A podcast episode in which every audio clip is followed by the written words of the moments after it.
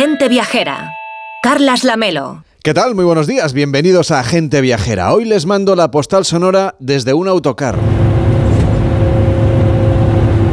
Estamos acabando el año y es el momento de hacer balance de los últimos meses y de los grandes viajes que hicimos. También de aquellos que pretendíamos hacer y al final pues no pudimos emprender. A veces, ya lo sabe usted, el guion de la vida da un giro imprevisto y tenemos que cambiar nuestros planes. En ocasiones porque algo malo nos obliga a reprogramar el GPS y otras porque llegan sorpresas positivas que nos llevan de viaje a lugares inesperados. Todavía nos quedan nueve días de 2023, será tiempo más que suficiente para planificar viajes épicos para el 24. Uno de ellos puede ser unirse a este autocar en el que estamos. Un viaje por carretera que recorre 20 países en 65 días. Se trata, dicen sus promotores, del viaje en autobús más largo del mundo, más de 15.000 kilómetros de ruta desde la India hasta Londres. Un recorrido épico que pasa por países como China, Uzbekistán, Rusia, Grecia, Hungría, Alemania o Francia. Y hay mucho más, ya le he dicho que, que eran varios países. Todo ello camino de la capital del Reino Unido. Los billetes ya están a la venta para subirse a la edición del 2024 que será a partir del 19 de abril y para bajarse de este autobús en vísperas de la verbena de San Juan del año que viene. En medio de la noche, observando la carretera desde la amplia ventana de este autocar internacional, les mando hoy la postal sonora de gente viajera.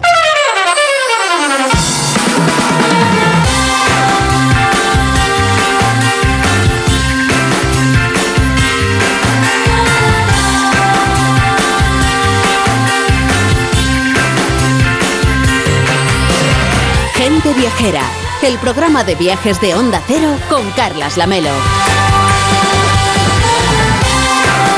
Con Víctor Herranz, ¿qué tal Víctor? ¿Cómo estás? Casi te voy a decir feliz Navidad por los pelos. Pues sí, la verdad que estoy un poquito poquito, nervioso. ¿Estás nervioso? ¿Por qué? Porque mañana llega Papá Noel. Ah, Y por saber si me voy a portar bien o no me he portado bien has o sido un cómo. niño bueno.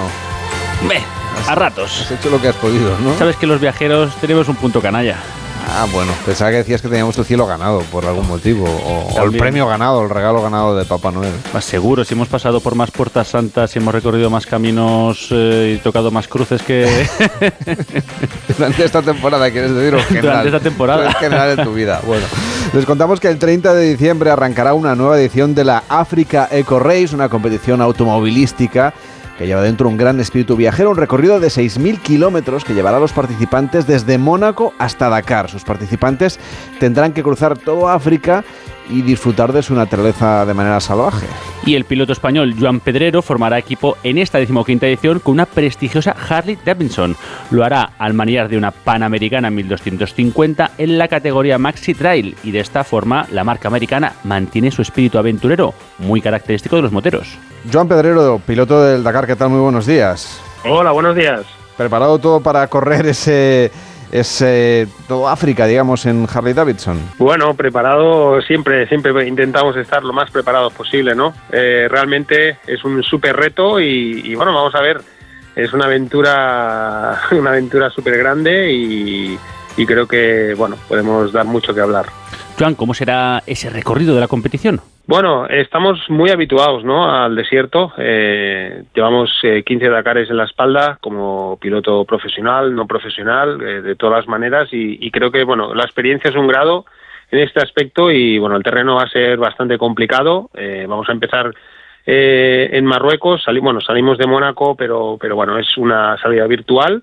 Y empezamos realmente en Marruecos. Las etapas son bastante largas, eh, 400, 500 kilómetros cada día y, y, bueno, y la verdad es que vamos a empezar con un poco de piedra, con un poco de frío también y luego vamos a ir tirando para abajo, cruzando Marruecos, vamos a intentar, bueno, vamos a tener más, un poquito más de calor y, y bueno, poco a poco subiendo la temperatura y complicando más el, el paso de las dunas y, todos los desiertos abiertos que, que hay en, en Mauritania y Senegal. ¿Y Joan, es la primera carrera de este estilo que haces tú en tu recorrido? No, no. Eh, no es mi primera carrera, pero sí que es mi primera mm, experiencia, bueno, entre comillas, en, eh, en, carrera con esta moto, ¿no? Eh, estamos hablando de una, de una Harley Davidson Panamérica 1250 de serie, una Maxi Trail, que es equivalente a las uh, BMW GS, a las KTM 1290 y, y bueno, es una moto que no es especial para, para desierto, sino es especial para todo tipo de terrenos, pero con poco con, poca largura, ¿vale? Y claro, aquí pues aquí entra el reto, ¿no? Eh, intentar pues que la máquina y el piloto pues que vayan acabando los días, eh, vayan acabando las etapas y intentar pues hacer un buen resultado. Y cuando vais con, la moto, ¿tenéis algún momento en el que podéis disfrutar del paisaje o de, los sitios que visitáis? Bueno, depende de la velocidad, ¿no? Eh, a veces, pues esta moto puede llegar a, ponerse a 212 o 215 kilómetros por hora.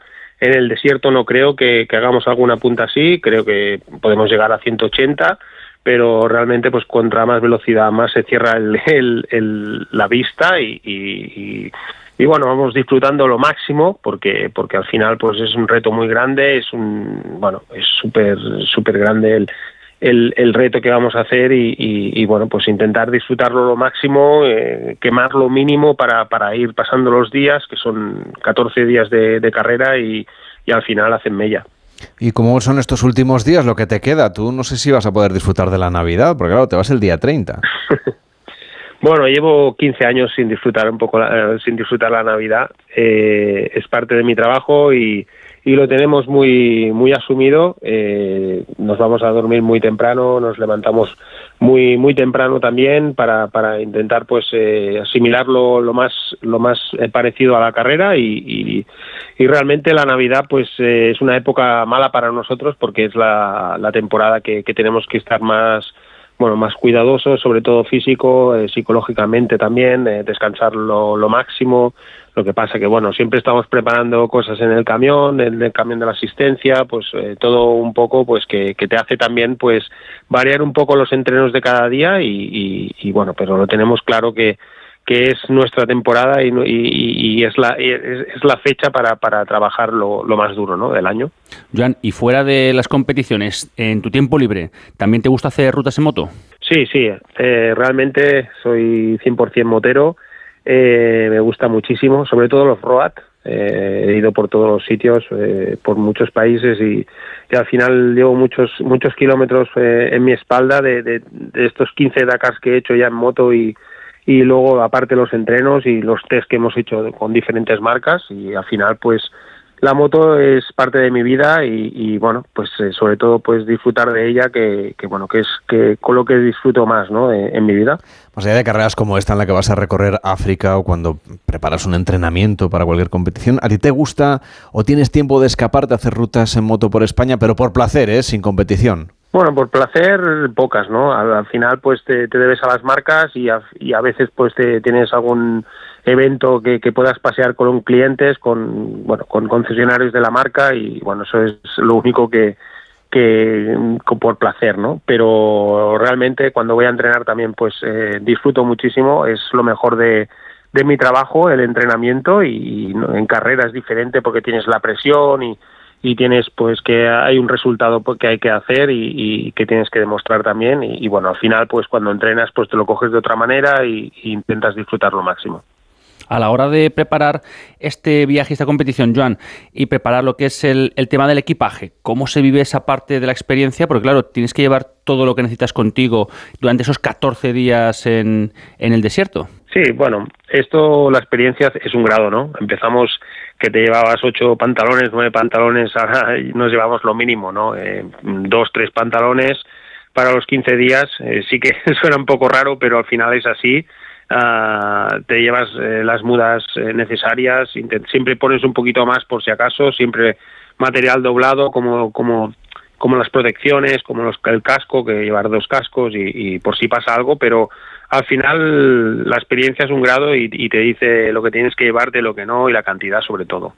Juan Pedrero, es un placer hablar contigo y sobre todo pensar en los próximos viajes que vas a hacer el próximo año. Como decíamos, a partir del 30 vas a recorrer África subido a lomos de esta Harley Davidson, pero también has hecho otros recorridos, por ejemplo, en el Bajo Aragón, en las de esas extremeñas. Ya nos has dicho que te queda poco tiempo para hacer carreras por placer, pero alguna zona de España que recomiendes especialmente a la gente apasionada del mundo del motor. Bueno, pues eh, todo, todo Aragón es súper bonito. a mí me encanta, incluso tengo una escuela ahí que, es donde hago parto los entrenos y eh, realmente pues España en, en, sí pues es muy muy guapo. Eh, Cataluña cuesta un poquito más de, ir en moto, pero pero bueno eh, siempre hay la zona que se puede ir y, y creo que ostras, tenemos un país muy bueno para, para ir en moto y, creo que hay que disfrutarlo porque realmente hay cosas que siempre viajamos fuera y, pensando que, no hay nada aquí y, la verdad es que hay muchísimo por ver. Juan Pedrero, piloto del Dakar y piloto también de este África Eco Race que arranca el próximo 30 de diciembre. Buen viaje para conocer el continente africano a lomos de una moto. Hasta la próxima. Muchas gracias y un saludo. En Onda Cero, gente viajera, Carlas Lamelo. yourself little Christmas. Let your heart be Las 12 y 17, las 11 y 17 en Canarias. Aquí estamos en Gente Viajera, en el penúltimo fin de semana del año. Ha llegado la víspera ya de la Nochebuena y estamos preparando la cena de mañana, la comida de Navidad, también las bebidas que nos van a acompañar y que nos va a acompañar a esta hora y también mañana, claro, es Enrique Domínguez Uceta. ¿Cómo estás, Enrique? Buenos días. Muy buenos días, Carles. Pues sí, efectivamente estamos todos muy, muy atareados y, y de alguna manera con la ilusión de que, de que en los días que vienen todo salga bien y no haya ningún problema. Y, bueno, como tú decías, efectivamente estamos preparando las exquisiteces de la cena y también estamos haciendo eh, visitas a nuestra bodega. Cada día hay más aficionados a los buenos vinos y, y, en la bodega nuestra la verdad es que hay muchas cosas que hemos ido recogiendo mientras nos movíamos por el territorio y íbamos mm, visitando lugares que tenían bodegas estupendas. Y, la verdad es que hay ya mucha gente aficionada a los buenos vinos, a visitar las bodegas, a conocer ese proceso que sigue la uva desde que se cultiva y se recoge y, también en conocer la manera en que se elabora el vino, que siempre es un proceso difícil, pero eh, cuanto más sabe uno de vinos, más sensación se tiene de que los bodegueros y los enólogos son verdaderos artistas que trabajan sobre una mezcla de conocimientos y de intuiciones y también de experimentos que pueden salir bien o no tanto. Hay muchos procesos de prueba y error, de acumulación de experiencia y de intercambio con otros especialistas, pero también con el público, con los consumidores y, con los aficionados. Formamos yo creo que todos una gran comunidad. Y de hecho ahora tenemos unos días de vacaciones, así que es una buena experiencia acercarse a hacer enoturismo para aprender a conocer todo este proceso. Vamos a visitar bodegas porque en realidad lo que hacen es explicarnos este proceso, ¿no? El trabajo que hacen los sonólogos y el resto del personal que trabaja con tanto mimo con este producto tan delicado. Sí, es muy importante que si visitas una bodega, además de conocer el proceso, las instalaciones, pues termines el recorrido con una cata de sus vinos, porque nadie mejor que ellos para escoger la temperatura, la copa adecuada y sobre todo para, para que te comenten los matices a percibir en cada vino, que es lo que ellos conocen mejor. Y de paso, pues si esa, casa, esa, esa cata la haces en la tienda, pues puedes comprar y echarlo al maltero del coche, llevártelo a casa y guardarlo para ocasiones tan especiales como las que se avecinan, en las que todos tendremos en casa varias comidas familiares que nos pueden servir para, bueno, para ir sacando esos vinos que hemos comprado, irlos degustando, los que hemos ido acumulando en nuestras visitas enoturísticas con nuestro propio coche y como cada zona vinícola tiene variedad de bodegas, pues podemos visitar más de una y, y comprar en todas. Una de las mejores zonas para el enoturismo es, claro, La Rioja, que tiene bodegas míticas y además la mayoría están abiertas al enoturismo.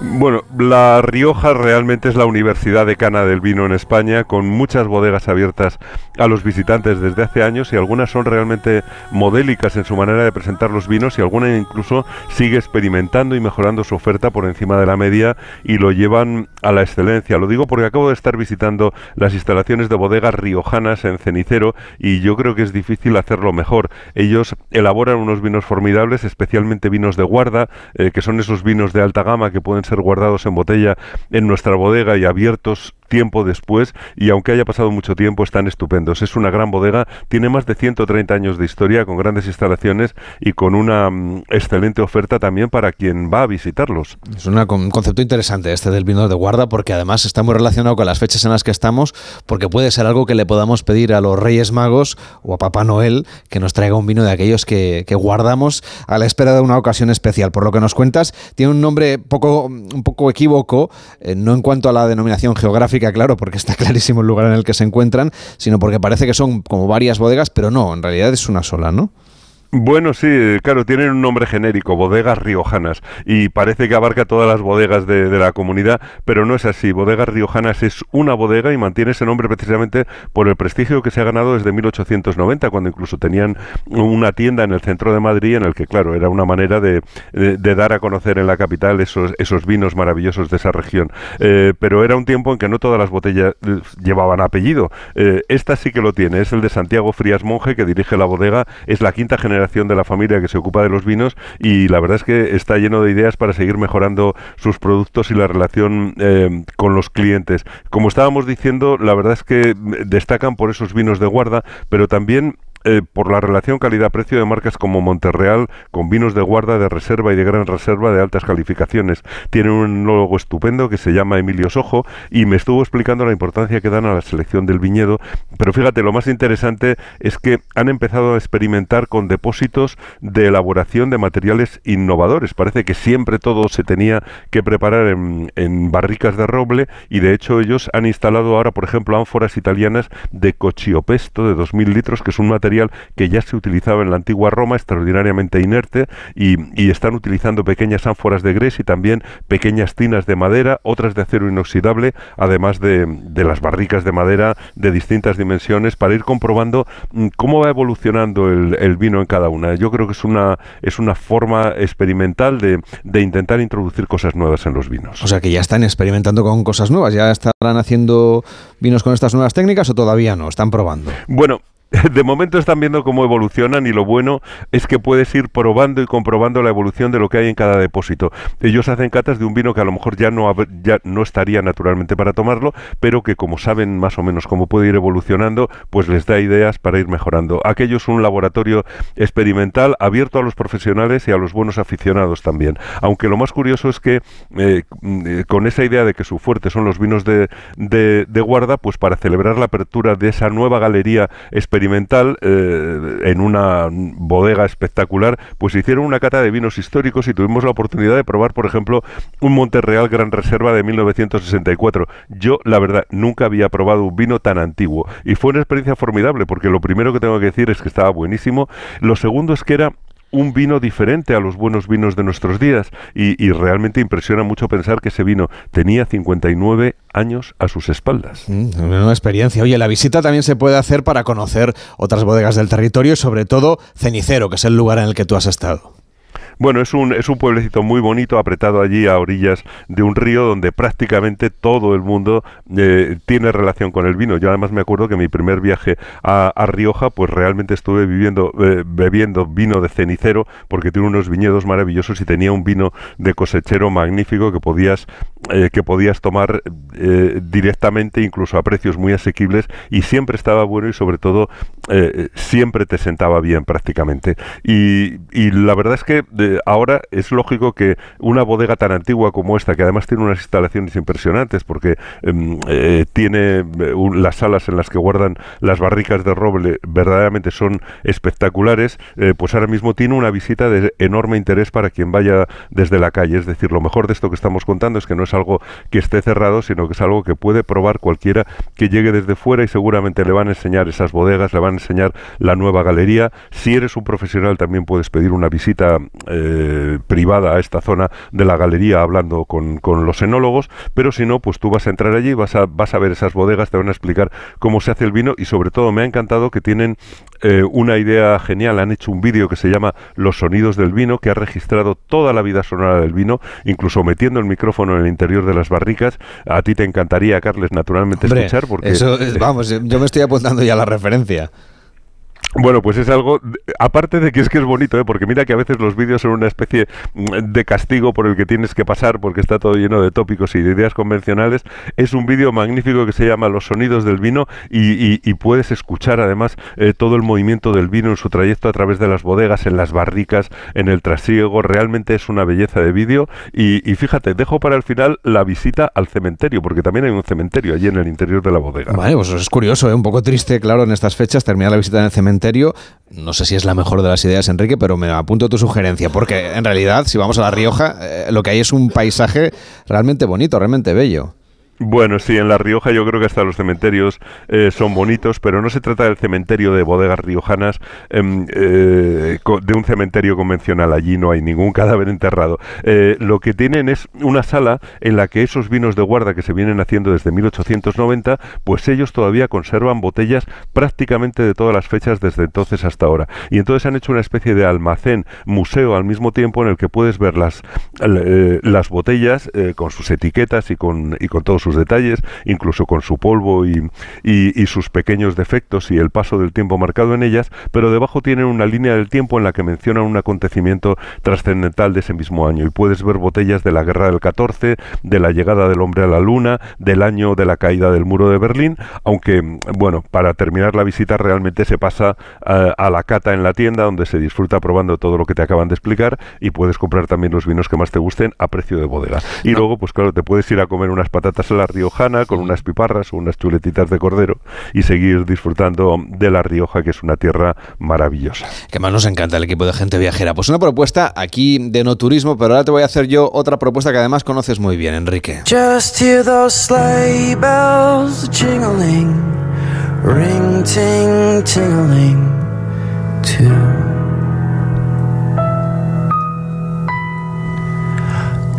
Come on, it's lovely weather for a sleigh ride together with you.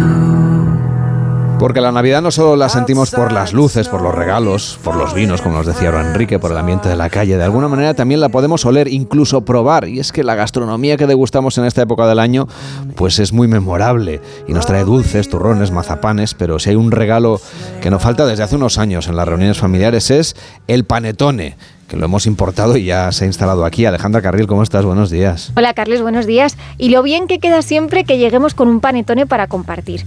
Porque no sé tú, pero yo solo nunca he sido capaz de terminarme uno, así que mm. es bonito que también lo veamos como un postre, pues, para todos. Yo sí, ¿eh? además este que vamos a probar ahora. Bueno, hay tantas variedades que a veces es difícil elegir cuál comprar, aunque si hay algo que se valora en este tipo de postres, claro, es que sean artesanos.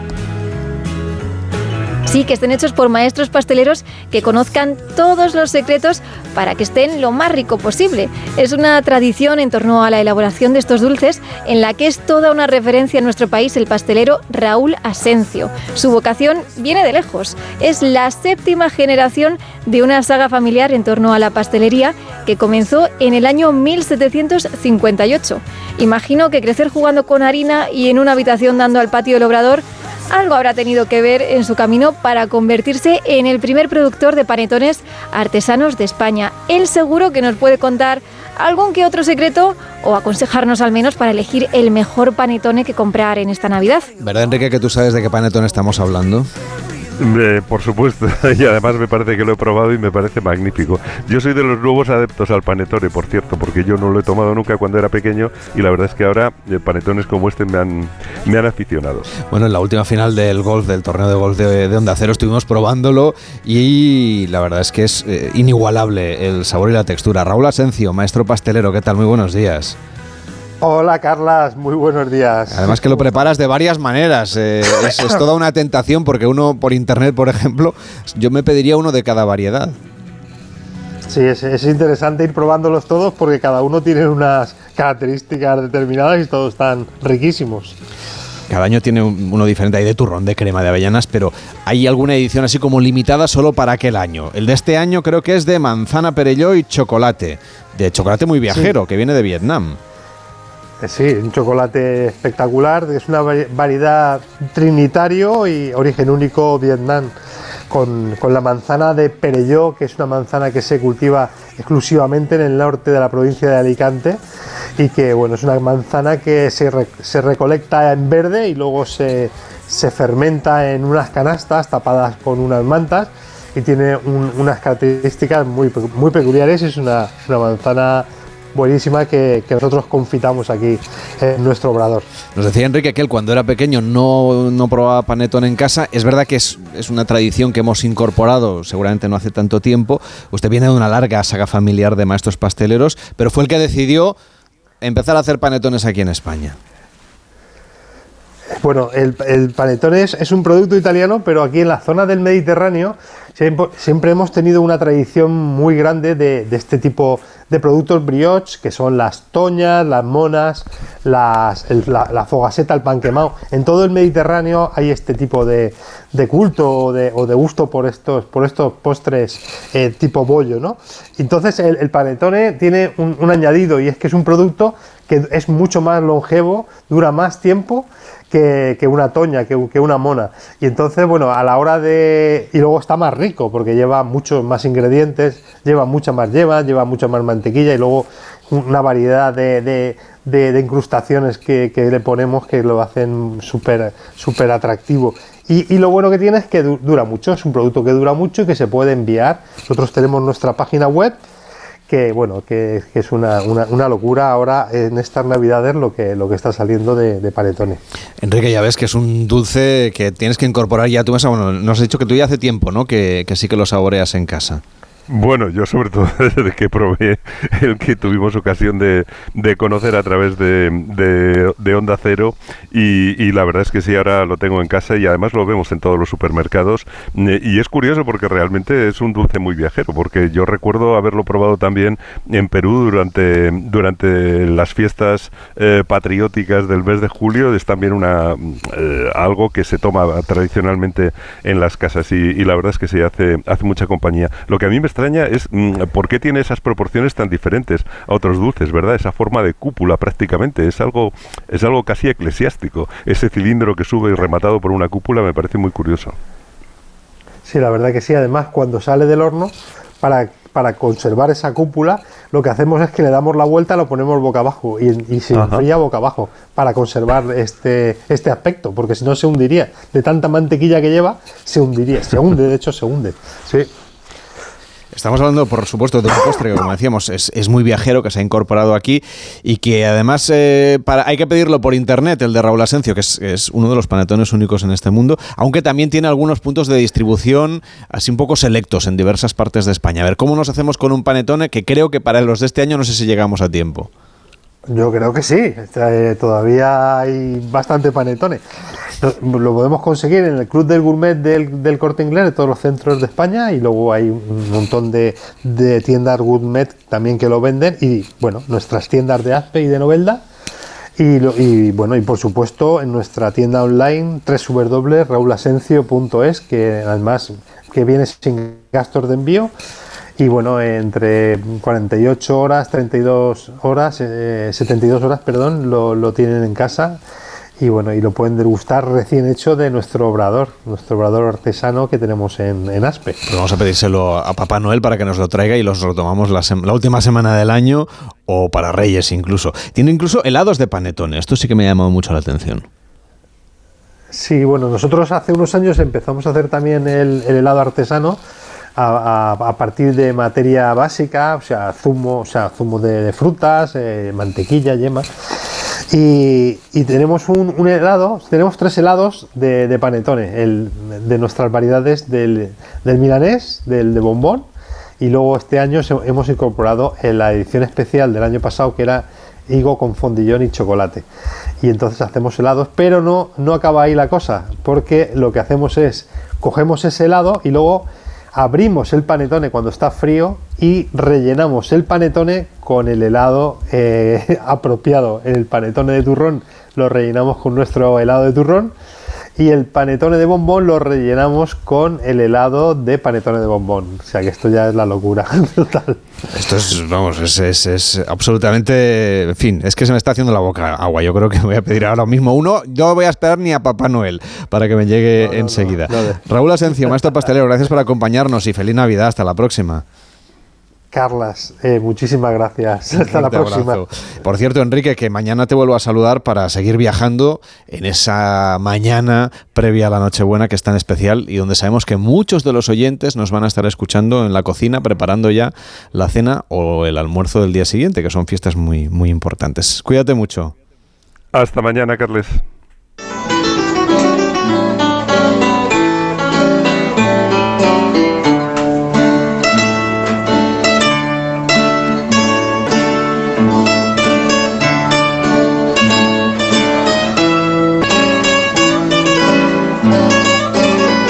Viajamos ahora hasta el archipiélago de Malta, un histórico destino del Mediterráneo que sigue conservando unas fuertes tradiciones católicas a pesar de la mezcla de culturas, de las civilizaciones que han pasado por allí, que han arribado a sus costas a lo largo de todos estos siglos. Un destino que es mágico en estas fechas, que celebra las Navidades a través de numerosos actos tradicionales típicos, claro, del catolicismo. De allí acaba de volver Víctor Herranz que ha disfrutado de unos días en Malta y se ha preparado para la Navidad. como es una Navidad maltesa, Víctor? Pues mira, Lamelo, se vive de manera muy especial. Ya desde que aterrizamos en el aeropuerto de su capital, La Valeta, pues enseguida sus calles nos reciben llenas de adornos, de luces, de unas banderas medievales eh, súper curiosas, eh, dignas representantes de, de, esas familias nobles y caballerescas, cantidad de estandartes festivos prácticamente por todas las calles. Y bueno, la verdad es que con mucho gusto y con mucho cuidado, tanto las tiendas como las casas particulares. Recordemos además que la Corona de Aragón, la Orden de, San Juan de Malta, junto con los caballeros y grandes maestros de la península ibérica, pues pasaron, vivieron y dejaron su herencia en las islas maltesas durante muchos años. Está clarísimo que tenemos muchísimos vínculos con Malta, por eso la hemos escogido como uno de los destinos previos a la Navidad. Y Víctor ha querido traernos algunas recomendaciones para estas fechas navideñas. ¿Por dónde deberíamos comenzar nuestra visita si queremos vivir unas auténticas Navidades maltesas? Mm, pues desde luego que por la Valeta, sobre todo, pues recomiendo pasear por sus calles cuando ya ha oscurecido y vivir de primera mano una vida nocturna muy activa, llena de matices y de sensaciones. Cabe mencionar que aunque el clima de Malta durante la Navidad es frío, las temperaturas, bueno, pues no bajan de los 10 grados normalmente, lo que nos permite pasear sin problema y disfrutar de, un tiempo en la isla. ¿Y qué tradiciones tienen ellos, los malteses? Pues mira, aparte del tema de las decoraciones, que es maravilloso, como ya decíamos, la construcción de belenes es absolutamente artesanal y muy elaborada. Tiene mucha influencia italiana y sobre todo napolitana. Casi todas las iglesias tienen estos, estos belenes. Si eres un aficionado a estas pequeñas obras de arte, os recomiendo visitar el albergue de Italia en La Valeta y allí podemos encontrar pues belenes provenientes de, toda la isla. Otra curiosidad es esa misa de medianoche del 24 de diciembre, que es la misa del gallo, como todos la, la conocen en España, pero se caracteriza en Malta eh, el hecho de que el sermón sea dictado por niños de 7 y 10 años.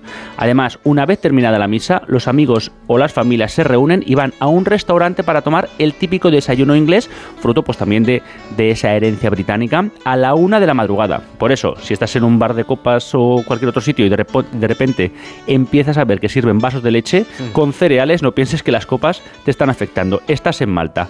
Eso sí, una vez terminas el desayuno inglés, pues muchos jóvenes acaban saliendo de fiesta por Paceville. Otra costumbre muy típica de la Navidad en Malta, que por cierto, tiene mucho que ver con los niños también, es que el día 25 de diciembre, después de que Santa Claus haya traído los regalos a los más pequeños, se celebra por la mañana una procesión de niños en honor al niño Jesús. Esto es una cosa, eh, en fin, muy, muy diferente de lo que podemos ver en otras partes del mundo. En esta procesión vamos a ver a los niños disfrazados de distintos, bueno, eh, caracterizados, mejor dicho, de distintos personajes bíblicos que caminarán, claro, hacia la iglesia. Es una Navidad muy católica, muy, intensa espiritualmente. Desde luego, y por eso, pues el día 25, que es la fiesta nacional, seguramente nos encontremos con los museos y los atractivos turísticos cerrados. Ahí lo que se estila es que las familias vayan a cenar a un restaurante y a comer, que es lo, normal para, para, ellos. Los bares y la mayor parte de los, de los establecimientos hosteleros están abiertos. Y desde luego, una vez descubierta la veleta, nos queda mucho recorrido, porque es verdad que Malta no es un país enorme, pero todavía tiene muchas cosas que ofrecernos, Víctor. Sí, yo recomiendo que vayan a la isla de Gozo, que es cogiendo el ferry desde la parte norte de la isla de Malta. Tardan, no llega a una hora, es súper rápido el ferry, entre que cargan y todo. Y encontramos diferentes actos típicos. El primero es la cantada de villancicos, típico del monasterio de San Agustín en la ciudad de Victoria y también se prepara en otra de las ciudades un gran Belén viviente realmente impresionante que y bueno, una de las cosas más llamativas es que con ese aspecto medieval que tienen todas las ciudades, pues el espectáculo se recrea en un entorno pues muy de época, ¿no? Con sus mercados, sus casas, como una obra de arte. Imagino que habrá música también. Hombre, por supuesto. Esto en el Teatro de la Valeta, que se organizan cada año conciertos de música clásica, debo decir, de altísimo nivel. Y es normal encontrar tanto conciertos de la Filarmónica de Malta como de otras orquestas invitadas de otros países. Ya hemos dicho que en las Navidades maltesas los niños son bastante protagonistas. Si somos nosotros los que tenemos niños, que nos planteas? Ah, pues mira, hay una cosa que no deben de perderse, que es la Popeye Village. Se trata de una pequeña villa a modo de parque temático en el que se recrea el pueblo de Santa Claus. Y allí, bueno, pues encontraremos eh, pequeños duendes preparando los regalos que más tarde Papá Noel pues llevará a los niños. Podremos conocer al, al mismísimo Santa Claus si no le encontramos pues en ese momento ultimando los últimos detalles para, para repartir los regalos y es una experiencia la verdad que muy bonita. Yo lo que quiero, Víctor, es que nos cuentes qué pasa con esa historia medieval de los caballeros y de los cruzados, que me parece la parte más interesante de Malta y que además la podemos conocer en otra época del año, que no sea Navidad. Pues la verdad es que es, es muy espectacular y ese pasado histórico medieval es el que le da ese aspecto ¿no? de, de, Belén, digamos, ¿no? como lo concebimos en, el pesebre napolitano, y no podemos perdernos una visita al fuerte San Telmo, donde los tercios españoles pues, defendieron la isla de la cometida de los otomanos, y la concatedral de la Valeta, cuyas capillas recuerdan a las lenguas de los combatientes en este gran asedio. Como curiosidad, el 8 de septiembre es el gran día de Malta, no solo por la celebración de su independencia, sino que también se conmemora la fecha de la victoria de la espada y la daga de valor, en la que se consiguió consiguió pues detener ese ataque de los otomanos en 1565. En agradecimiento a este éxito, Felipe II regaló una espada de acero toledano engarzada en oro y pedrería con un grabado que decía, más que el mismo valor, vale la valeta. En Onda Cero, gente viajera, Carlas Lamelo.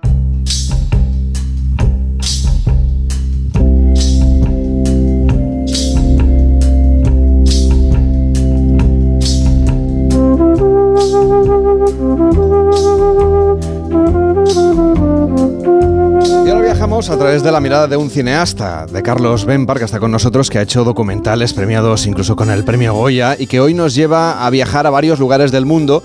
El título del libro incorpora una montaña mítica que es el Kilimanjaro. El libro se titula Tótem sin tabú. Y es un compendio de sus vivencias, unas confesiones íntimas. ¿Qué tal, Carlos? ¿Cómo estás? Muy buenos días. Hola, buenos días. Es un, es un libro que empiezas a escribir en una fecha muy significativa para ti y muy triste, claro, que es la, cuando fallece tu madre en el año 1993 y que retomas en 1999 frente al Kilimanjaro. Y es entonces cuando empiezas a recopilar toda tu vida. Este es un libro que es un compendio vital, unas reflexiones íntimas, como decíamos, en las que hay también, claro, muchos viajes porque tú has viajado mucho. Eh, sí, sobre todo he viajado a partir de una fecha muy concreta, que fue el 26 de febrero del 98. Eh, porque mm, paseando por, eh, por el Clot, por mi barrio del Clot, vi en una agencia de viajes que se anunciaba fin de semana en Praga, salida 26 de febrero. Y esa fecha, 26 de febrero, me llevó al 26 de febrero del 64 que fue el día que decidí dedicarme a dirigir películas después de ver eh, la obra cumbre de Orson Welles, El proceso. Entonces hice este viaje a Praga y en Praga pensé que a partir de ese día, cada 26 de febrero lo celebraría viajando a un lugar mítico de las películas. De las películas eh, que había visto, sobre todo que me habían formado en la infancia y la primera juventud. Entonces estos viajes pues, me han llevado al pueblo de Alfred Hitchcock de Los Pájaros, Bodega Bay, Bahía Bodega en la versión española, y al itinerario de Madeleine, el personaje de Vértigo, en, en Vértigo de, de, Hitchcock, desde la misión Dolores, la misión de San Juan Bautista, donde hay el famoso campanario por el que ella cae, y, eh, y distintos puntos de, de, la película, siguiendo un itinerario que hizo eh, Francis Ford Coppola eh, grabando en un, en un cassette, en un cassette de audio, que es el itinerario que hace en coche James Stewart siguiendo a Kim Novak por San Francisco. Estos viajes me han llevado también al Monument Valley, de diversas películas de John Ford, pero motivadas porque una de ellas, vista cuando tenía 12 años, significó el mayor disgusto que le he dado a mi madre y por eso eso se refleja en la portada del libro. Y el, el tótem, evidentemente del título, porque el libro se titula Tótem sin tabú. El tótem es mi madre y el cine, y el tabú es porque cuento todas las cosas íntimas, tanto en referente a estas cosas con mi madre como a cualquier relación femenina, sin el más mínimo tabú, lo que no significa sin límites. Estos viajes me han llevado también a la misión San Juan Bautista, ay, perdona, a la, fortaleza de San Marcos de Florida por la película Tambores Lejanos, al castillo de Ballymore en Irlanda por Orgullo de Raza de Cirque, a Quebec por Yo Confieso, al Griffith Observatory por Rebelde sin Causa y a Viena siguiendo las huellas del tercer hombre. Eh, un par de años que no pude viajar porque estaba rodando cineastas contra magnates que, me, que también proporcionaba muchos viajes por, Estados Unidos sobre todo y por Europa. Esos, viajes, esos dos años, como apenas podía viajar, los aproveché para visitar la colegiata de Cardona que Orson Welles convirtió en el castillo de Enrique IV en, en la obra maestra Campanadas a medianoche y hay algunos cuantos viajes más, o si quieres que incidamos en alguno de estos. Eh, lo que eh, esta historia inicial, ¿no? que usted plantea en el libro, en el que habla, por ejemplo, de, del momento en el que decide empezar a escribir mientras velaba el cadáver de su madre, eh, lo que lo que trata de hacer también es un homenaje, ¿no? Porque ella, como usted viajaba mucho como cineasta, como documentalista por el mundo, de alguna manera le decía que, entendía que tenía que hacer esos viajes tan largos, pero que ella le echaba de menos, ¿no? Como que cada viaje de estos largos, pues era como que le habían robado un, tiempo con su hijo, ¿no? No, ella nunca me echaba de menos. No, ella lo que temía que me pasara cualquier cosa, temía que me pasara algo, siempre temía que me pasara algo. Y ese miedo me lo ha inculcado a mí, que yo también temo que pase algo a personas amadas. Em, no, no era un echar de menos, era esto. Entonces, cuando, cuando volvía del viaje, no antes para que no fuera coactivo, sino cuando volvía, me decía, uy, estos viajes tan largos me matan. Eh, ya tendrás tiempo de viajar todo lo que quieras cuando yo me muera. Y entonces justo cuando murió, al momento de morir, sobre, sobre su rostro se me, se me apareció el Kilimanjaro como un punto lejano. Y entonces por eso fui al Kilimanjaro y, y, allí, delante de la montaña, eh, empecé a escribir este libro en el año 99. ¿Y cómo fue ese viaje? ¿Qué recuerda usted de ese viaje tan intenso al Kilimanjaro? Eh, bueno, no, no, lo que recuerdo lo escribo en el libro porque la primera parte es sobre mi madre y sobre este y precisamente sobre este viaje. Pero fue un viaje al Kilimanjaro en el que estaba organizado por la Kodak para los clientes y la mayoría no de cine, sino fotógrafos y les daba mucho material para hacer fotos. Y entonces cada cada mañana a las 6 de la madrugada salían en safari fotográfico, pero yo no salía, yo me quedaba delante del Kilimanjaro como Harley Street en la novela de Hemingway y en la película. Y, allí empecé a escribir en, en, tres días. Lógicamente no lo escribí todo y luego seguí, seguí en el Clot eh, eh, desde el punto de vista como si siguiera allí. Pero el inicio y toda la fuerza está dada en el, en el Kilimanjaro. Decíamos que hay un viaje que usted también plantea. Todos estos viajes están motivados por grandes películas que usted le han marcado como cineasta. Y uno de ellos es, como nos ha contado, al pueblo en el que se rodó la película de Hitchcock, Los pájaros. Usted cuenta que, de hecho, cuando fue allí por primera vez, ni siquiera los vecinos de aquel, de aquel municipio americano sabían que allí se había rodado Los pájaros. ¿Cómo es posible? Sí, pues en el 92 incluso me preguntaban cosas absurdas de la película, no sabían ni los nombres de los actores, la gente de allí, incluso tiendas de, del pequeño negocio de, de souvenirs que podía haber, que era muy pequeño. Y lo más significativo fue en el bar, en el bar donde se rodó eh, Los pájaros. El dueño del bar, al decirle que mi viaje allí había estado motivado por la película, se emocionó mucho entonces me llevó a su despacho y de un, de un cajón sacó una fotografía de él con Hitchcock en el bar convertido en plató. Este bar, cuando yo fui en el 92, eh, estaba muy diferente a como salía en la película, pero se reconocía que era el mismo bar. Esto fue en el 92. Entonces, en el 2000 volví a viajar allí, más que nada porque lo quería ver un amigo. Y y todo estaba totalmente distinto. El bar no es que estuviera cambiado, es que ya no existía. Se había convertido en un self-service enorme, con una tienda de souvenirs enorme en el que por todas partes había motivos de, la película, camisetas, eh, vasos, por todas partes. Y lo curioso es que esta fotografía, que este hombre no enseñaba a nadie, a mí porque había ido motivado por eso y eso le emocionó, que tenía guardada para él con Hitchcock en su, en su escritorio, ahora aparecía ampliada decorando el self-service este, cuando este hombre ya eh, había fallecido. Es decir, que cuando eh, Bodega Bay todavía rezumaba el ambiente, el, clima de la película, nadie hacía caso ni lo sabían. En cambio, años después, cuando ya nadie de la película solo sabía eh, que salían pájaros, eh, la, ciudad, la ciudad pequeña que es Bodega Bay, se había convertido en un, en un eh, eh, eh, en un shopping de, objetos de la película. O sea, se había turistificado, ¿no? Eso que hablamos tanto aquí, se había turistificado, es decir, se había convertido en una cosa solamente para turistas. Absolutamente, pero de gente que de la película poco sabían, poco. Desde luego que cuando uno viaja tanto y además lo hace de manera tan frecuente, ¿no? Cada 26 de febrero supongo que se planifica con tiempo. Para febrero no falta tanto, no sé si tiene pensado ya cuál es el siguiente viaje.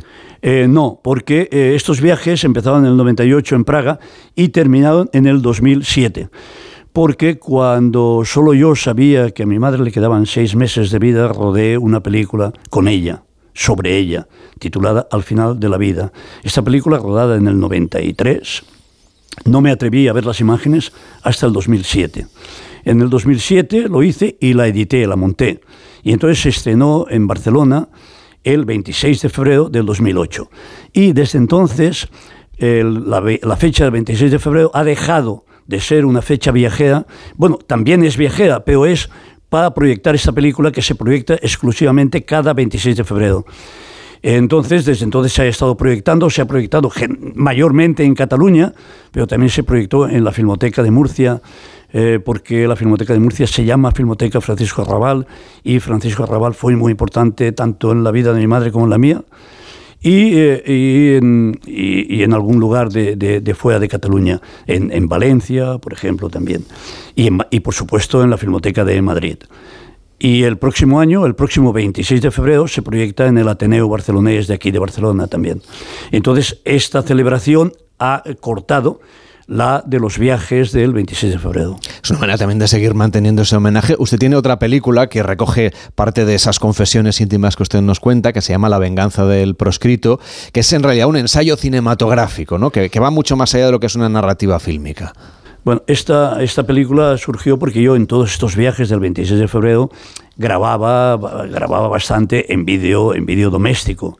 Lo grababa de una manera totalmente como cualquier, como cualquier aficionado, un poco mejor que cualquier aficionado, simplemente en el sentido de que yo buscaba eh, fotografiar el encuadre exacto de la película. Entonces, en el 98, 99 no había DVD y, o no había, y no había la facilidad de volver a ver esas películas. Entonces lo hacía de memoria, pero lo hacía de memoria fotografiando el encuadre, el, el, fondo, el decorado, desde cuatro o cinco puntos de vista, y entonces alguno la acertaba. Esas imágenes, que la diferencia, podríamos decir, mía con con un turista, sería que si un turista está grabando y le pasa un japonés por delante, sigue grabando y yo lo paraba y esperaba que pasaran todos y grababa cuando no había nadie. O sea, lo hacía con un poco más de cuidado. Entonces estas imágenes nunca pensé en convertirlas en película, pero por un conflicto que tuve con el ICEC, con el Instituto de Industrias de, eh, Cine Catalán, eh, mm, pues eh, decidí convertirlo en, en película y de ahí salió La venganza del proscrito, que, eh, hay que habría que explicarlo más ampliamente el título, pero que evidentemente el proscrito soy yo. hay una historia también vinculada al viaje de Praga que me gustaría que nos compartiera. ¿Qué, es, qué película le motivó a visitar este país, esta ciudad? Bueno, no, pues ya, ya te he dicho que cuando el 26 de febrero, de, bueno, unos días antes, del 98 vi en una agencia de viajes que había un viaje a Praga mm. con salida el viernes 26, automáticamente me llevó al proceso de Orson Welles basado en la novela de Kafka y por lo tanto a Praga. o sea que al final esa combinación cinematográfica y literaria de la ciudad. Sí, bueno, cinematográfica porque yo Kafka no, no, sabía quién era hasta que no vi la película de Orson Welles. O sea, fue Orson Welles la película que me llevó a Kafka. E incluso como la película es una película que me alucinó, me, pero no eh, salí del cine la primera vez que la vi sin ver, sin entender absolutamente nada. Busqué la novela y te puedo asegurar que en el año 64 en las librerías en, las más en alguna famosa, muy famosa librería de Barcelona, no tenía ni idea de quién era Kafka. Hasta que llegué al Paseo de Gracia, a una librería extraordinaria que se llamaba Occidente, donde allí el, un libreo muy sabio sabía todo sobre la novela de Kafka e incluso sabía que no estaba publicada en España. Y me dijo que sí, que ella me la podía traer de Argentina, de Ediciones Losada. Le dije que por supuesto que sí, y el, buen, el diálogo brillante que está en el libro es que cuando le dije si quería que le dejara algo de paga y señal, me dijo que no, porque un chaval de mi edad, yo entonces tenía 16 años, que un chaval de mi edad que se interesaba por Kafka era de confianza. Este libro se llama Totem sin tabú, es un viaje vital de Carlos Benpar, que ha estado hoy con nosotros en directo aquí en Gente Viajera. Gracias por acompañarnos. Hasta la próxima. Buenos días. Hasta la próxima. Enseguida llegan las noticias, nos cuentan qué es lo que sucede en el mundo y seguimos viajando en Gente Viajera. Hasta ahora mismo.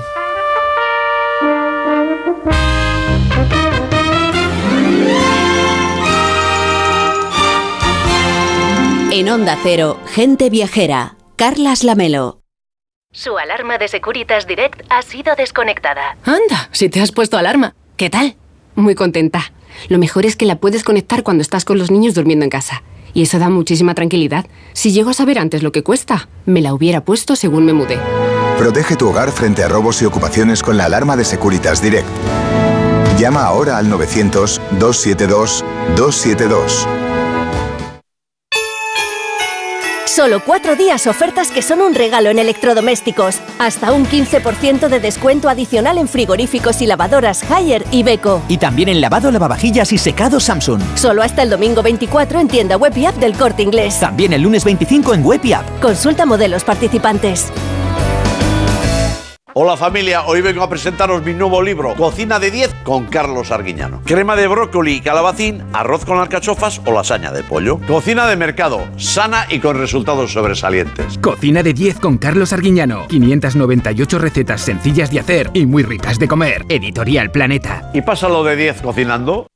Para guisar. Apis. Para salsear. Apis. Para condimentar. Apis. Para cocinar. Siempre tomate frito Apis. Idealmente rico, sano, exquisito. Idealmente tomate frito Apis. Ya sea como base de tus recetas o como acompañamiento, el tomate frito Apis es el aliado ideal para tus platos. Apis, expertos en tomate. Bom, bom, bom. Esta Navidad ahorra eligiendo ofertas como el gambón gigante 20-30 piezas por kilo a solo 7,99 euros el kilo.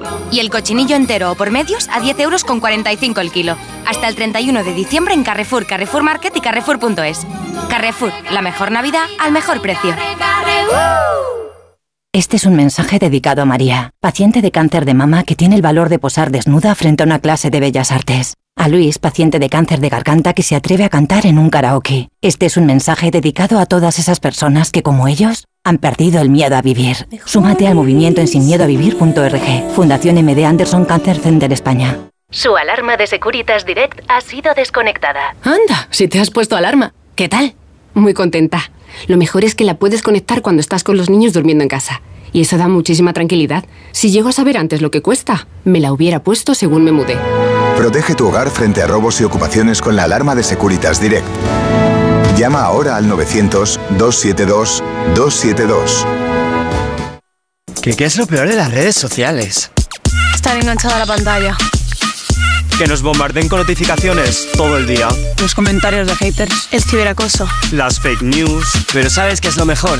Que podemos cambiar las cosas. Demostremos que también somos capaces de usar las redes sociales con cabeza. Si tú también quieres formar parte del cambio, regístrate en Efecto 1000 y sube tu vídeo. Nosotros ya formamos parte de la generación 1000. La generación que usa las redes sociales con cabeza. Entra en efecto1000.org. Un proyecto de la Fundación A3 Media con la colaboración de la Fundación Telefónica. La una mediodía en Canarias.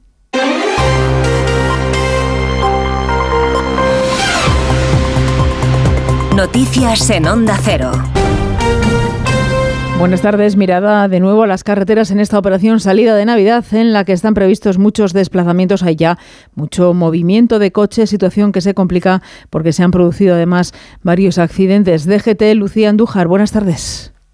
Muy buenos días. Hasta ahora estamos pendientes de varios alcances. El primero provoca el corte en Tarragona de la AP7 en Pandellós, sentido Barcelona, y más de 20 kilómetros de retenciones en Barcelona, en esta misma AP7 en Subirat, en sentido Tarragona. Al margen de esto, estamos pendientes de cuatro siniestros más en Madrid, de entrada por la A2 en Coslada, de salida en la A3 en Fuentidueña de Tajo y ya en Valladolid, en la 62 en Simancas, hacia Tordesillas. Un último alcance complica en Burgos, la P1 en Zuñeda, en dirección a Madrid. Y les vamos a pedir precaución en Madrid en todas las salidas especialmente en las 6 desde el plantillo hasta Las Rozas, también en Murcia, en la 7 en Alcantarilla, sentido Almería, en Burgos, en la 1 en Condado de Treviño hacia Victoria, y van a encontrar tráfico lento en Guipúzcoa, en la P8 en Mandaro hacia Bilbao y en Ávila, en la 6 en Arevalo, sentido Valladolid.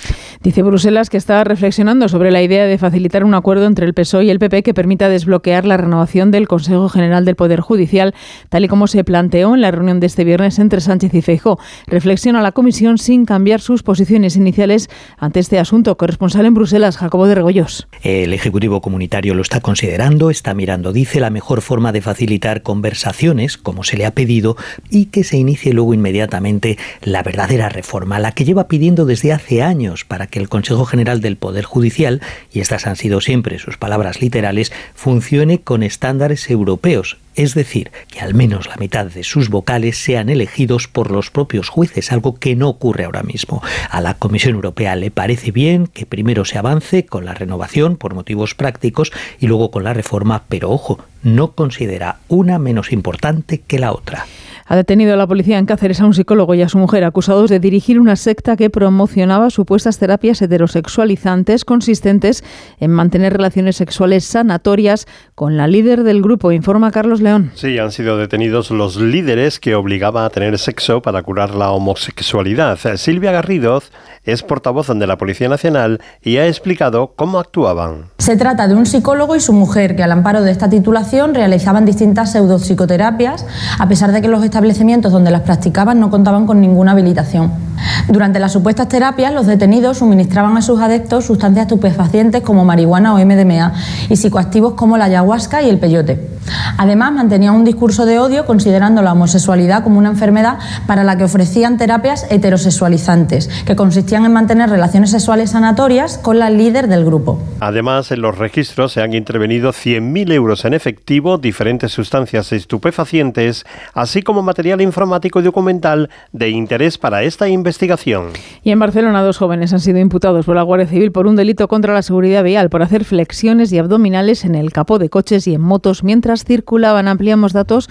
Onda Cero Barcelona, Monsevals. Según la Guardia Civil, un ciudadano informó al cuerpo de forma anónima de unos vídeos colgados en redes sociales en el que se podían constatar que unos jóvenes realizaban acciones temerarias en vehículos en marcha.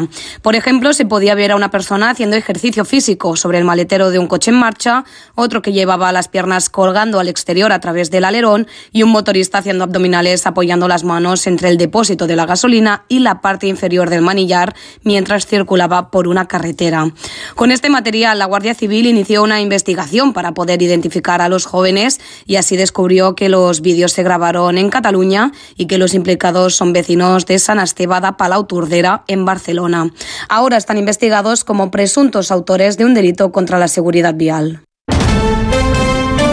Deportes David Camps. Atlético de Madrid-Sevilla a las 4 y cuarto en el Estadio Metropolitano para poner el cierre futbolístico al 2023 en Primera División. Las bajas de Savic y Hermoso en la defensa roja y blanca que recupera a Jiménez. El conjunto hispalense está a tres puntos del descenso después de su victoria en Granada. Duelo de entrenadores Simeone Quique Sánchez Flores. Valoramos que tenemos que resolver primero el partido que tenemos por delante para pensar otras cosas. Hacer un buen partido de cara a primero solucionar lo que obviamente sí nos ocupa, que es el partido. Tienen una gran predisposición al esfuerzo. Y cuando un futbolista tiene una gran predisposición al esfuerzo, en mis equipos tiene lugar. Aunque vayamos ganando y levantando la cabeza, nos hará más fuertes, eh, seremos capaces de cortar más leña y, y trasladar más agua a mayor velocidad. Para llegar a donde queremos no lo visualizamos tan rápidamente.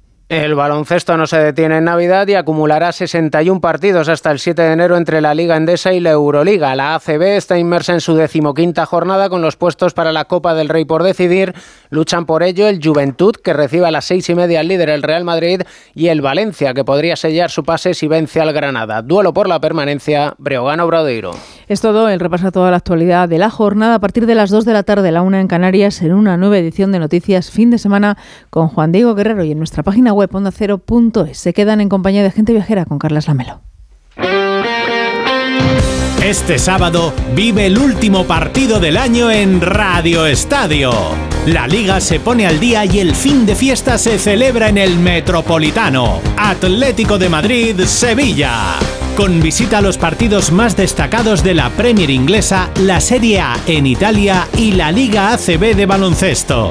Este sábado desde las 3 y media de la tarde, vive la liga en Radio Estadio. Con Edu García. Te mereces esta radio. Onda Cero, tu radio.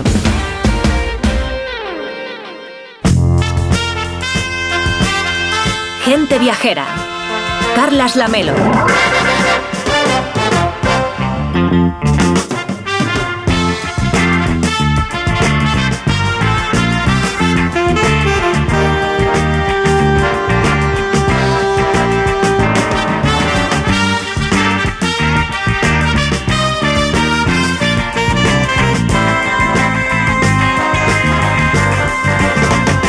La 1 y 6, las 12 y 6 en Canarias, esto es Gente Viajera, estamos en Onda Cero, si a usted no le ha tocado la lotería como a nosotros, que no hemos rascado ni un euro para variar, pues no pasa nada porque nos queda un montón de oportunidades para disfrutar de los viajes y contárselo aquí desde la radio.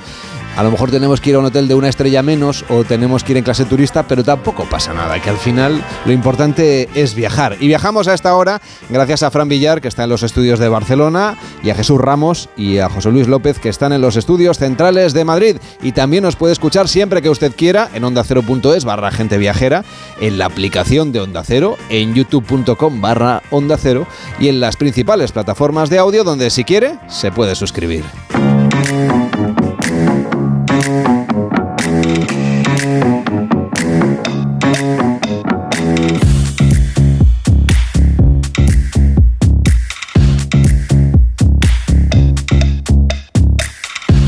Rebeca Marín, ¿cómo estás? Muy buenos días.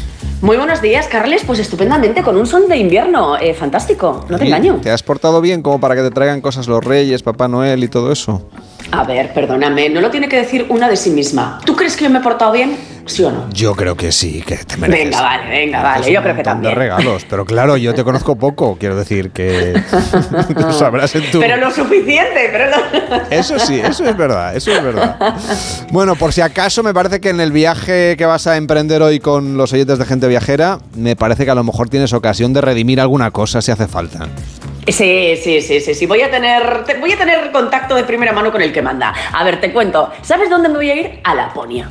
En realidad no es un viaje al pasado esta vez, pero sí en el tiempo, porque me voy a trasladar hasta allí y he pensado, digo, oye, voy a echar una mano a Papá Noel, que seguramente pues estos días tenga mucho curro, y de paso, pues hombre, hago buenas migas con él para ver si me toca, pues yo qué sé, un regalito más grande. ¿Qué te parece? Muy solidario no es esta idea, ¿eh? pero bueno, lo de ayudar a Papá Noel es una labor que seguro que es maravillosa. ¿eh? Así nadie se va a quedar sin regalos la noche de, mañana. ¿Qué es lo que qué puntos vas a recorrer? ¿Qué no sé qué coordenadas le has puesto al GPS? A ver, mira, eh, ya sabes que el Reveloria no falla y primero voy a ir a la casa de Papá Noel porque quiero conocer exactamente dónde vive, ¿sabes? O sea, meterme dentro porque me han dicho además que es una montaña preciosa. Y por supuesto, hombre, esto no me lo puedo perder, el Revelorian está muy bien, pero me voy a dar un paseíto con él por el cielo con sus renos para ir al almacén donde guarda todas las cartas con la petición de regalos y por supuesto a su fábrica, que yo creo, imagino que va a estar a pleno rendimiento estos días. Así que, bueno, pues si te parece bien, porque ya es mañana por la noche, me voy a dar prisa, le doy al botón de mi Revelorian y me voy a Laponia.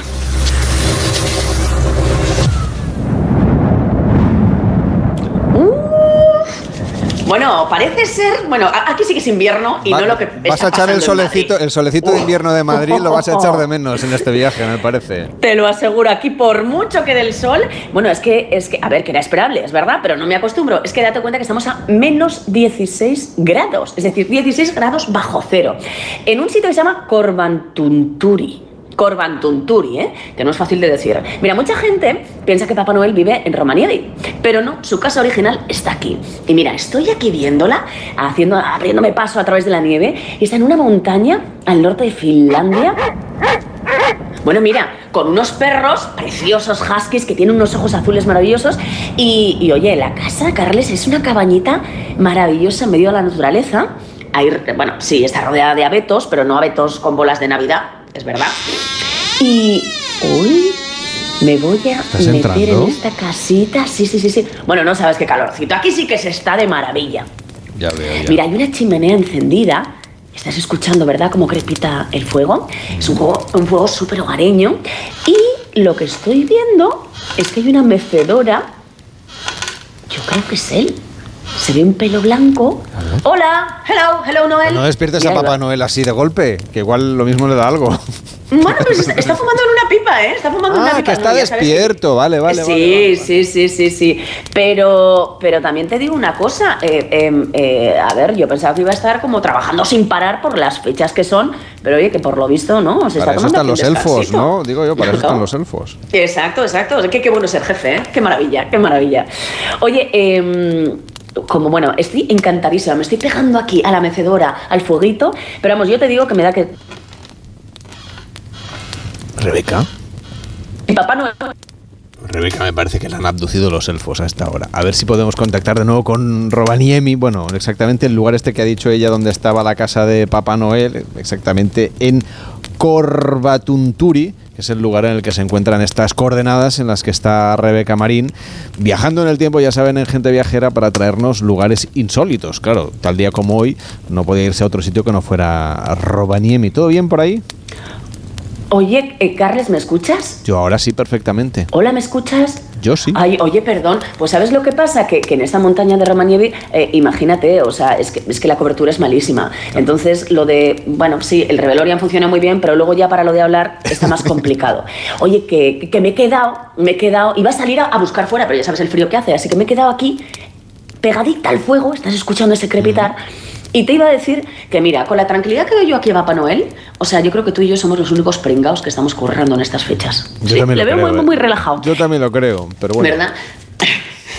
Oye, y, y- y es exactamente como te lo imaginas, ¿vale? Mira, es un poco como mi tío Pepe, que tú no le conoces, pero es un señor entradito en carnes, ¿vale?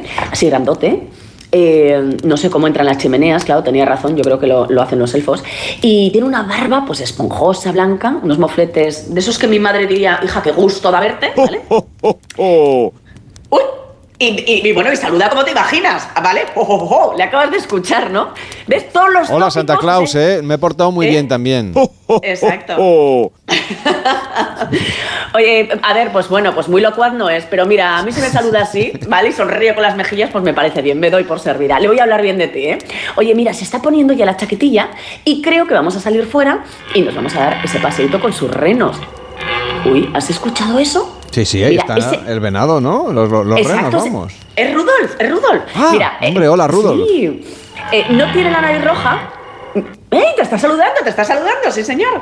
Eh, y como ves, es el que manda del grupo, ¿vale? Así que aquí está. Mira, el trineo todo lleva, está lleno de cascabeles y esto, eso, esto despega ya, ¿eh, Carles? Allá vamos. Oye, oye, oye, ¿qué pasa? ¿Ves? Te está cogiendo altura. Y, y- y qué gusto ver Debe todo como, arriba. como en un helicóptero, ¿no? Más o menos debe ser el despegue de un, de un Eh, trineo tirado por, por renos. Pues sí, pero ¿sabes qué? Que hace un poquito más de rasca, ¿eh? Eso sí, más que en el helicóptero. Este- estoy menos pro- protegidita aquí. Seguro que se va mejor en el Revelorian, pero ¿hacia dónde vas ahora subida en este trineo? Pues mira, mira, mira, estamos sobrevolando ahora mismo, como te decía Romanievi, ¿vale? Y, oye, que no sabes aquí lo bonita que está la plaza principal.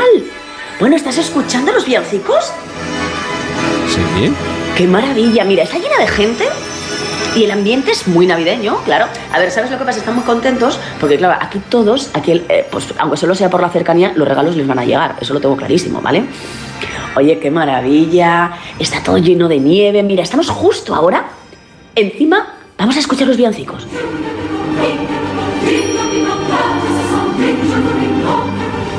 Bueno, está hasta moviéndose y bailando aquí el señor Papá Noel, ¿eh? delante de mí. Bueno, como te decía, estamos justo encima del Círculo Polar Ártico, que pasa por este pueblo, ya sabes, es un círculo que delimita el extremo sur del día polar del verano y la noche polar del invierno. Y oye, es maravilloso lo de viajar en renos por el aire, porque no hay atascos, claro. Puedes saludar a todo el mundo, como, como hola, hello, hello. Oye, la gente me está devolviendo el saludo, ¿eh? Pero, pero claro, lo que te decía, que zurra el viento, ¿eh? A ver, Papá Noel está acostumbrado, tiene sus, pues, digamos, sus carnecitas para protegerse, pero yo ando un poquito más escasa, Carlos. Oye, pues haberte cogido un plumas así un poquito más gordo. Oye, no sé si sabes que hay un ritual cuando uno pasa el círculo polar que no tienes por qué cumplir, que es eh, coger hielo.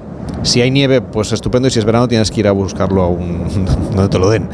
Y pasárselo así por el cuerpo. Mm. No sé si lo quieres hacer, pero es la manera oficial de demostrar. O sea, no es ponerse. ahí, ¿no? No, no es ponerse un pendiente a lo Drake, si, si estuvieras en la parte de abajo, digamos, al sur del, del globo, pero en el norte lo que hay que hacer es refregarse la nieve o el hielo. Si tú quieres, lo haces. Pues, pues ¿sabes para la, para las arrugas es estupendo en la cara. Mm, Dicen. Yo sabes qué pasa, que tengo una crema muy buena en mi casa para las arrugas, ¿sabes? Y está calentita, ¿no?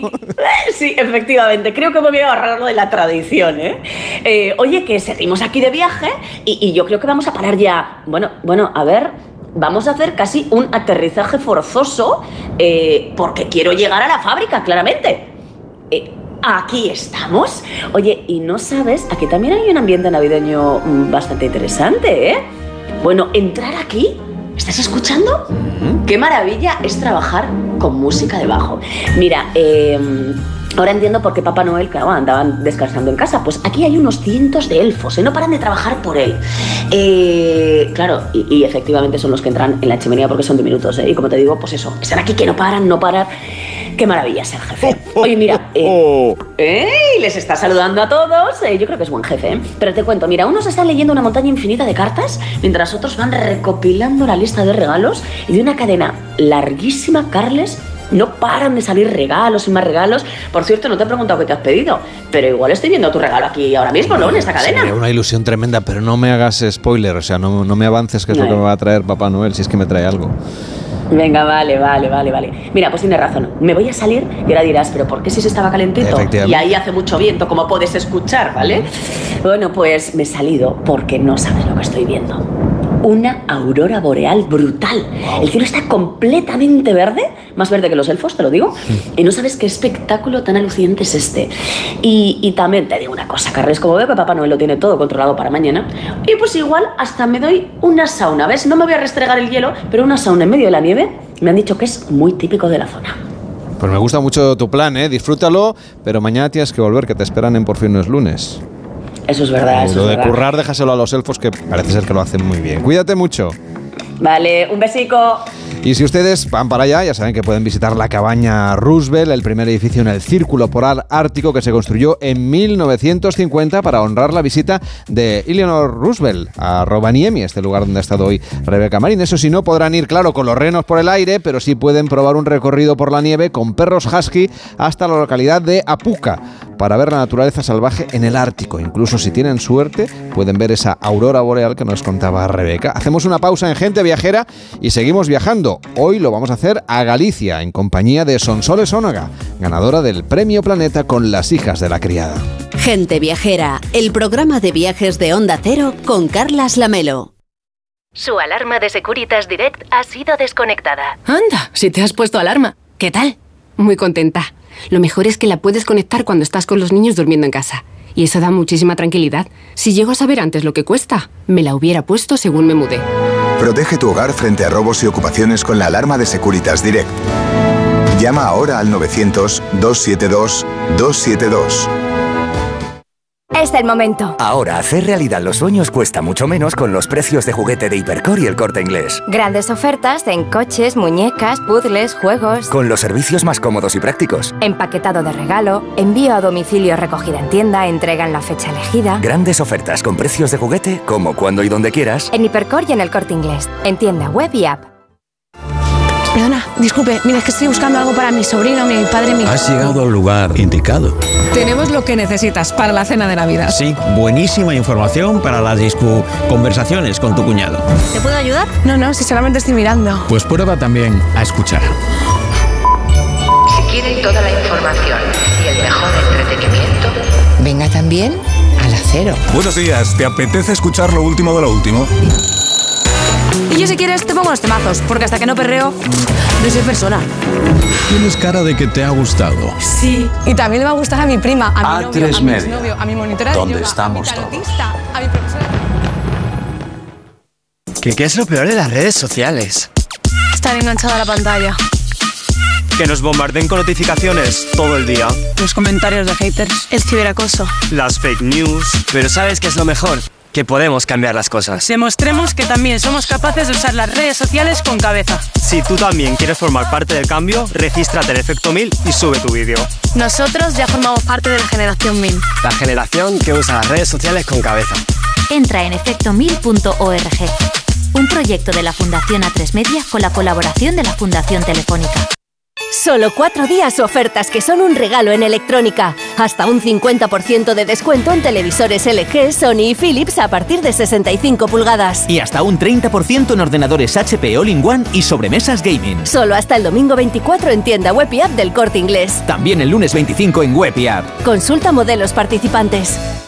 Para guisar. Apis. Para salsear. Apis. Para condimentar. Apis. Para cocinar. Siempre tomate frito Apis. Idealmente rico, sano, exquisito. Idealmente tomate frito Apis. Ya sea como base de tus recetas o como acompañamiento, el tomate frito Apis es el aliado ideal para tus platos. Apis, expertos en tomate.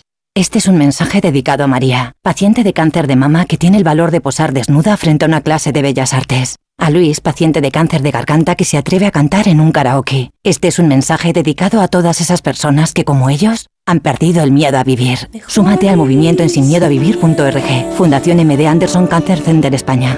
Su alarma de Securitas Direct ha sido desconectada. Anda, si te has puesto alarma. ¿Qué tal? Muy contenta. Lo mejor es que la puedes conectar cuando estás con los niños durmiendo en casa. Y eso da muchísima tranquilidad. Si llego a saber antes lo que cuesta, me la hubiera puesto según me mudé. Protege tu hogar frente a robos y ocupaciones con la alarma de Securitas Direct. Llama ahora al 900-272-272. En Onda Cero, gente viajera. Carlas Lamelo.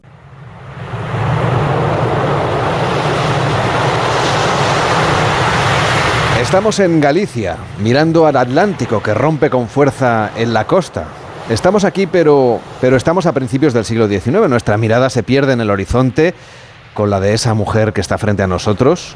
Mira con una mezcla de nostalgia y de rabia lo que hay mal adentro, lejos, muy lejos, en el Caribe. Ahí está la isla de Cuba, con sus ingenios azucareros y una importante colonia de expatriados españoles, muchos de ellos, por supuesto, gallegos. En el mar están también los pescadores que traen a tierra el fruto de su esfuerzo para fortalecer una importante industria de elaborados y de conservas. En este marco es en el que se desarrolla la novela que este año se ha llevado el Premio Planeta, que lleva por título Las hijas de la criada y que ha escrito Sonsoles Sanega. ¿Cómo estás, Sonsoles? Buenos días. Buenos días. ¿Tú en qué crees que está pensando esta mujer? Uf. Tantos pensamientos cuando, cuando miras el, el Atlántico inmenso, pues puede estar pensando en eh, el barco del marinero que viene cargado de pescado, de sardinas singularmente, está pensando en lo bonito que atardece en Cies, está pensando en los naufragios que se han llevado tantos marineros, está pensando en sus obreras, de su conservera la deslumbrante, eh, bueno, está pensando en la vida, en el abandono. Tiene en una el vida, amor. tiene una vida dura emocionalmente. Sí. Estamos sí, hablando sí. de Doña Inés, que es una de las protagonistas de la más la protagonista de las hijas de la criada. Sí, Doña Inés es eh, un personaje ya muy querido para mí, tanto que a veces, fíjate que me tengo que dar un golpe en la cabeza y decir, no ha existido, Sonsoles, olvídate. No existe Doña Inés, no la busques, no busques la lápida donde la hija de la criada, que era su hija, eh, mandó inscribir Amor y Maray para todos. Eh, es un personaje que con una potencia brutal, al menos para mí, ojalá haya conseguido transmitírsela a los lectores. ¿Cómo llegaste a esa inscripción de la lápida, a esa idea? Pues eh, no lo sé. Hay, hay veces que los periodistas, y me incluyo, hacemos preguntas de imposibles respuestas. Inicialmente esa inscripción era solo Mara y para todos.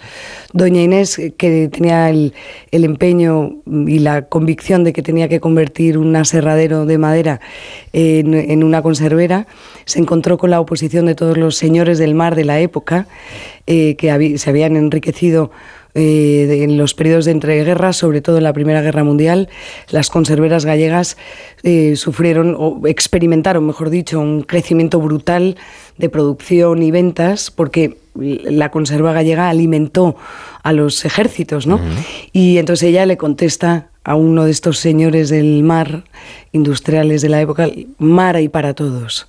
Dejadme a mí eh, abrir mi conservera y explorar las posibilidades del mar, porque mar hay para todos. Con el tiempo y el transcurso de la novela, eh, la hija de la criada, em, Clara, decide incorporar la palabra amor y es casi, fíjate que es una de las cosas en las que en la que los lectores más se fijan en esa frase, creo que porque todos estamos necesitados de lo infinito del amor, ¿no?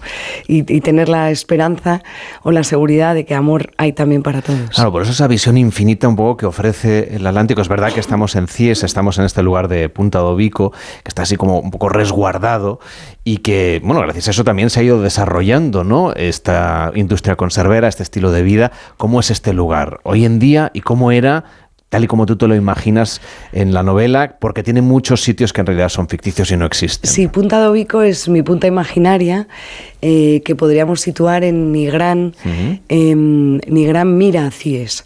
Mi gran atardece en Cies y es un espectáculo de la naturaleza que yo le recomiendo a todo el mundo visitar alguna, alguna vez en la vida. Eh, efectivamente, protegido a la izquierda por, por Monteferro, que es eh, otro espectáculo natural. Mm, Fíjate que en esa zona, exactamente ahí donde yo sitúo la novela, no sé si hubo conserveras. Eh, las hubo en Cangas, las hubo un poco más hacia el norte y sur, no exactamente en este en esta zona protegidísima en la que yo sitúo la, la historia. Por eso que es imaginaria, pero es una zona que hay que poner el pie alguna vez en la vida, donde la ría helada, eh, no sé si invita o, expulsa al, turista, ¿no? Pero es, es, una, es una gozada, además con esa magia que tienen las rías gallegas, eh, con sus mareas, que nadie te sabe explicar a ciencia cierta. Yo lo pregunto cada vez que voy y ya vamos peinando canas. ¿Cómo es esto de las, de las mareas? Que alguien me lo explique, ¿no? La marea alta, la marea baja, que, provoca en el, en el espectador que lo está viendo una, cierta sensación y confirmación de que la Tierra es redonda. Y piensas que en algún momento todo eso volcará, ¿no? Porque las mareas cuando bajan te, te, descubren unas playas infinitas y cuando suben te las esconden, ¿no? Y ahí es donde, bueno, y en un tiempo fue casi un reloj natural, ¿no? Sí, Para que la gente supiera más o menos eh, en qué momento del día se encontraba, pues miraba al mar y más o menos sabía calcular qué hora era. Yo me hago la ignorante porque prefiero pensar que es todo mágico, pero mm. realmente tiene que ver con los ciclos lunares. Exacto. Y, y, totalmente sirve, es un reloj natural para los, sobre todo para los pescadores, que lo sigue habiendo. Eh, un poquito más arriba, en la zona del Grove, eh, es muy fácil encontrarte ejércitos de mujeres arando la tierra, que esto es una cosa muy impresionante. De, eh, se está sembrando la almeja en, en, la, en, la, en la orilla de la ría, se parcela la orilla de la ría y se ara en, en, los espacios que te pertenecen. Es una cosa muy, muy espectacular, no, no ancestral, esto es bastante nuevo, lo de parcelar las rías y ararlas y cultivarlas, pero, pero nos remonta perfectamente a la época de la novela. En el libro también nos hablas de los conflictos que hay, y eso en Galicia abunda mucho, también en las zonas del interior, por las lindes de las tierras, que es un tema, por ejemplo, el tuerto, que es uno de los personajes, ahí muy, muy poquito, que, que, en fin, tiene, tiene, tiene esa, eh, esa fama de, de, de, estar completamente en la, en la lucha por eso, que es un tema que en Galicia se vive con mucha intensidad. Hay, ha, habido enfrentamientos muy duros en el mundo rural, sobre los todo. Los grandes pleitos son por, la, por los, las lindes de mm. las tierras, ¿no? Y, y es una es una zona de minifundio, de, de tierras muy pequeñas. Para tener algo grande tenías que ir vendiendo a los vecinos, aún hoy, comprando a los vecinos para intentar tener una extensión mínima que te diera para algo, que es lo que hace don Gustavo, el, otro personaje de la novela, casado con doña Inés, es lo que hace para poder plantar sus árboles ¿no? y luego montar el aserradero. Eh, sí, está presente en la novela porque es una particularidad de Galicia, no tiene nada que ver con las grandes extensiones extremeñas o andaluzas. En Galicia para tener un pequeño terruño tienes que, ir mm, negociando con todos los vecinos. Incluso hay vecinos que no, que no venden la propiedad solo por envidia, para no permitir que el otro haga lo que quiere hacer, sea lo que sea, aunque sea un establo pequeño para dos vacas. Es que, eh, tal cual, son muy, muy suyos, ¿eh? porque tengo un, gen gallego muy que late fuerte, ¿no? Pero aún me cuesta entenderlos. O sea, el, el- el- el gallego tiene una, una particularidad en su carácter que lo hace, que hace cierto eso de no sabes si sube o baja, con lo cual, llevado a este ejemplo, no sabes si te venderá la tierra o no. En el pueblo de mi padre siempre conta- contaban, y supongo que es verdad, y a mí me ha encantado esa leyenda, un pleito por tierras de un señor que quería unas tierras más cercanas a un río para, eh, para sus vacas, precisamente. Perdió y perdió y perdió, y al malo, cuando lo enterraron, le dijeron que tengas toda el agua que quieras en tu otra vida. Y al tiempo abrieron la, el nicho para enterrar a otro familiar. Estaba lleno de agua. Sí. Es una maravilla. Son esas historias mágicas de Galicia. Y es, pero lo peor es que son verdad. Exacto. Claro, es que son verdad. Y eso, eso de alguna manera está en la novela. eh, no sé si con más o menos fortuna, pero sí he querido trasladar esa magia gallega que existe, que aún te cuentan los mayores de las aldeas, estas eh, pequeñas historietas que, que hacen luego la historia grande y la trama que gobierna las hijas de la criada. Tú que vives en Madrid y te- y en cambio te fijas, por ejemplo, en la España de la periferia para tus novelas. Está en Galicia. Galicia es evidentemente para ti una tierra de raíces, pero anteriormente en Cataluña, por ejemplo, ¿no? Es decir, esa, esa España un poco periférica y con identidad un poco diferenciada. Pero no, ha habido, no hay cálculo en todo esto. Las historias llegan a ti, a veces regaladas y, y otras veces inventadas. ¿no? Las hijas de la criada es eh, invención pura y dura, aunque muy anclada en la realidad, porque me, me- Viene una historia de La Rioja, ¿no? Me parece. Sí, de un intercambio de unas niñas en, en un hospital de Logroño, que, que es un suceso que contamos, que conté como periodista y que me pareció un punto de partida para una novela maravillosa. Después del amor, que es la historia que sitúo en Barcelona, es una historia que me cuentan las protagonistas, las hijas de la protagonista, que se enamora de un, de un militar que llegó a ser jefe de los Mossos de Escuadra en los años de la República, 1934, año del golpe del presidente Y aquella historia había que escribirla sí o sí. Es decir, que por eso te decía que no hay cálculo, no sabes por qué escribes una historia y otra no, por qué desechas una idea, por qué dejas manuscritos a medias, por qué pasan tantas cosas con los libros. Ocurre, por ejemplo, en Galicia con, con el tema de la pesca, que si, si, si realmente los problemas de la tierra han configurado muchísimo la evolución económica del territorio, el mar sí que es esa inmensidad de la que hablábamos antes, la que aparece en la lápida, la que vemos en esta mirada que nos hemos puesto sobre el océano, y, y sin embargo sigue habiendo también mucha lucha de poderes, que lo vemos ahí, y, y, y cómo doña Inés de alguna manera es una mujer feminista, a la manera de la época, ¿no? Sí. Eh, bueno, No sé de- si influida ya por Pardo Bazán o... Pues seguramente, porque eh, Pardo Bazán eh, muere en el año 20, pero deja un legado impresionante que de alguna manera permea en las mujeres, en las que querían ser permeadas, porque o en las que podían serlo, quizás sea más justo con ellas decirlo así, ¿no? Era un mundo de hombres en el que una mujer era observada con toda la extrañeza del mundo. Y me ha sorprendido ahora cuando eh, estamos de, gira con la novela que me contaban que aún hoy el mundo del mar sigue siendo muy masculino y las, eh, las mujeres no siempre son bienvenidas a bordo, por ejemplo, de un, de un buque eh, o de, de los pequeños Los barcos pesqueros son mujeres no hay. Eh, exacto, exacto. Y, pero fíjate, Están, ¿no? El, con las redes, arreglando la- las redes en, bueno, en- las en famosas tierra. redeiras que Exacto. siguen existiendo, eh, es decir, los oficios más de, de la escala más baja siguen siendo femeninos. Y no ha cambiado nada no hay armadoras que sepamos igual alguna hay. Eh, en- en- pero ellas fueron determinantes para que la industria del mar en Galicia consiguiera el esplendor que obtuvo y que aún hoy obtiene, ¿no? Las marisqueiras que seguimos viendo, ahora nos las acercan las redes sociales, pero un paseo por la zona eh, te, te- te- enseguida te permite identificar a todas las mujeres que están deslomadas en el mar, húmedas casi 10 horas al día trabajando, dejándose las manos, ¿no? O sea que es un oficio muy femenino que no, no- nunca ha tenido el, el debido reconocimiento y en esta época desde luego no tenían ninguno. Las propias conserveras que siguen haciendo una, una labor, ¿no? Todavía muy artesanal y muy manual y la mayoría son mujeres también. Sí, sí. De hecho, la- eh, eh, tampoco estaba en el plan este homenaje íntimo que ha resultado en la novela de reconocimiento a las, a las mujeres, pero eh, ya que estamos en Gente Viajera, recomendaré a todo el mundo visitar el Museo de la Familia Massó en Bueu, donde descubrirán escenas que reconocerían en la novela, ¿no? Eh, eh, fue todo un hallazgo prodigioso descubrir esas imágenes de mediados de siglo, principios de siglo, con mesas infinitas de mujeres trabajando, eh, limpiando sardinas, em- em- empacándolas, esperando las barcas de los, de los marineros, eh, con el tiempo también ayudando a desguazar ballenas. Es que eh, todo ese mundo es el, es la, es el mundo de nuestros, eh, de nuestros abuelos.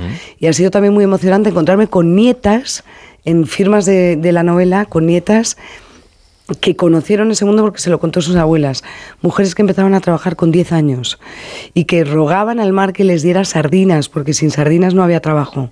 Qué cosa, ¿no? Y todo tan aleatorio, porque no era eh, sembramos y recogemos patatas o lechugas o grelos. No, aquí era un poco al capricho del mar que les que- que quisiera preñarse de, de sardinas, de almejas y de todo lo demás. Esas señoras nadie, ¿cómo vivían su condición de mujer en aquella época? Ay, las señoras nadie, que eh, tienen toda la vigencia hoy, ¿eh? Siguen teniendo toda la vigencia en pleno siglo XXI. Bueno, pues lo vivían con resignación, con penas, con dolores físicos y del alma, lo dolían, lo vivían con sin reconocimiento alguno. Eh, son mujeres empapadas de, de soledad y de sufrimiento, ¿no? Y son también mujeres muy peleonas, que a pesar de las circunstancias difíciles de sus vidas, ahí estuvieron siempre, ¿no? Em, esta- estas mujeres mías, sobre todo Clara, después que es la hija de la criada de Doña Inés, aunque no lo sabe porque fue intercambiada por- en una venganza nada más nacer, se permite el lujo de montar una escuela de mujeres dentro de la fábrica. No tengo constancia de que hubiera existido algo igual. Se hacían guarderías, porque los Porque, claro, pero para que le- pudieran trabajar en para- realidad, para que ¿no? las mujeres pudieran seguir trabajando y no perdieran el tiempo criando hijos, ¿no? Pero una escuela de mujeres no, no tengo datos de que hubiera sido, pero es un caprichazo de la ficción y de la imaginación que entre ellas se ayudaran a aprender a escribir, a leer y a contar, que era lo, fundamental para salir adelante en aquella España. En este recorrido por esa Galicia mágica, que tiene mucho de mágico, vamos a entrar en una casa un poco enigmática al lado de la farmacia de remedios. Aquí vive una meiga, pero es una mega buena. Se llama Ventura, un nombre muy prometedor para alguien que ayuda con artes que no son de este mundo. Eh, en esta estancia está Clara, con evidentes gestos de inquietud, casi de ansiedad, yo diría que un poco de miedo, ¿no? Está preocupada. ¿Cómo, cómo es lo de las megas en Galicia? Es una cosa realmente fascinante. Sí, sí, porque eh, ya lo dice el dicho, a ver, A ver las, las ailas, ailas, exacto. Y es que es verdad, o sea, eh, en la casa de mi familia, enfrente vivía una mega, no pasa nada, ya está, murió, pero ahí estaba y cuando quería eh, em, echar mal de ojos se cepillaba los cabellos en la ventana, como la vieras, malo. Esto, es así, es rigurosamente cierto. Yo entiendo que puede parecer que estoy poco evolucionada, pero es que las cosas son así. Así que en la novela efectivamente hay una escena en la que una parte de la trama en la que Clara va a visitar a una amiga porque no se puede quedar embarazada y, le da una serie de remedios, eh, vaya, al lado de la farmacia de remedios, Claro. eh, para, para mm, invocar el embarazo y lo consigue. No puedo decir si las cosas salen bien o mal, pero la propia Mega sabía que lo que iba a pasar, de hecho no quiso volver a verla. En este caso, todavía hoy en día, ¿no? Hay algunas curanderas por ahí en Galicia. Totalmente. Y hay cosas que hay que hacer. Las nueve olas de la lanzada hay que cogerlas si uno quiere quedarse embarazado. O sea, a lo mejor. La gente va. Y la gente va. Hombre, claro. Pero tú lo dices como con incredulidad. Bueno. O te, o te llama la atención que la A gente la vaya. Yo- es claro. que, claro, pues a mí no, porque, insisto, yo creo que me quedé a medio hacer. Entonces, todas estas cosas que a veces me pueden ser incluso sinónimo de incultura, pero a mí no me importa nada. O sea, yo me creo todas esas cosas. Y pobre del que no se las crea, claro. Lo vemos con fascinación y por si acaso no, pues uno lo hace. ¿no? Claro, y por si acaso, porque ¿qué pierdes Exacto, haciéndolo? ¿qué hay de malo en ello, Es no? verdad que te retrasa mucho porque las supersticiones y que no dejan de ser al final manías o pequeñas obsesiones te hacen transitar por la vida con más lentitud. O sea, yo si veo alguna cosa que no me gusta, me toca abrazar a un árbol. Y como no haya un árbol, me que desplazar a buscar un árbol. Es un, un rollo vivir así. Bueno, pues si da buena suerte, no bien merece la pena. Sí, bueno, no sé si da buena suerte, pero no me da mala. Son soles. a- a ver, el- en la novela habláis un poco también del- de la época de esplendor y, y decaimiento de los ingenios azucareros. De eso fue un impacto social y económico muy fuerte también para muchas familias que tuvieron que regresar un poco con el rabo entre las piernas. Sí, eh, es una época que me gusta mucho. Apenas hay pinceladas en esta, en esta novela y me he quedado con ganas de más, pero, en fin. Ahí tienes otra novela para el sí, siguiente. desde luego, pero e- es un momento que debió ser eh, esplendoroso en la segunda mitad del 19 que eh, sufre su primer síntoma de debilidad cuando abolen la esclavitud en, en el año 1880, 1880, y a partir de ahí los españoles que habían sido los mandamases de, de la isla, Cuba en este caso, y de todas las colonias españolas, empiezan a empiezan su declive. En 1898 se produce la gran, el, el gran trauma español, la pérdida de nuestras colonias. Eh, entregamos Cuba, también Puerto Rico y Filipinas, y de alguna manera eso impacta en el estado de ánimo de, de de España, sin duda, y de los personajes de esta novela en particular. Ellos ya se habían ido, vuelven en 1900 y se encuentran con que son los perdedores de la historia con mayúsculas, ¿no? Esos ingenios de azúcar que yo me he imaginado esplendorosos, em, donde trabajaban los los eh, jamaicanos, cubanos, dominicanos, em, recogiendo el azúcar oh, y pelando las cañas, eh, de repente, de, de la noche a la mañana, se encuentran con, con miseria, ¿no? En el caso de mis protagonistas, por una, por una plaga que, que acaba con, con- con todo, ¿no? Y fue un trauma histórico y en esta novela fue un trauma personal para la familia Valdés que cuando llega allí eh, se encuentra con la nada, ¿no? Con que solo han dejado muertos en un cementerio y poco más. Y además es que habían visitado incluso Nueva York. Eso me ha encantado. Sí, doña Inés había sido una mujer hija de militares españoles enviados a la, a la colonia y mm, es una mujer que recibió una educación exquisita. Es decir, doña Inés no es eh, una mujer que eh, lo hace todo desde la ignorancia, no. Ella efectivamente había visitado Nueva York, su familia había sido dueña de todos los terrenos donde ahora se eleva Wall Street. bueno, es todo más o menos ficticio, pero también te diré que inspirado en, alguna familia española que fue propietaria de terrenos en el actual Wall Street y que a mí me fascina. Digo, pero ¿en qué momento un español pudo tener allí eh, terrenos, ¿no? Donde luego se construyeron rascacielos. Esta mujer es una mujer formada, doña Inés, efectivamente había viajado, eso encandilaba a las mujeres de Punta de Ubico que la escuchaban con, con envidia, no se inventaba nada. Esta historia y otras muchas, muchos, muchos viajes le sugerimos a través de Las hijas de la criada, la novela que ha ganado el premio Planeta y que firma Sonsoles Onega. Gracias por acompañarnos. Gracias Buenos por días. invitarme, buenos días. En Onda Cero, Gente Viajera, Carlas Lamelo.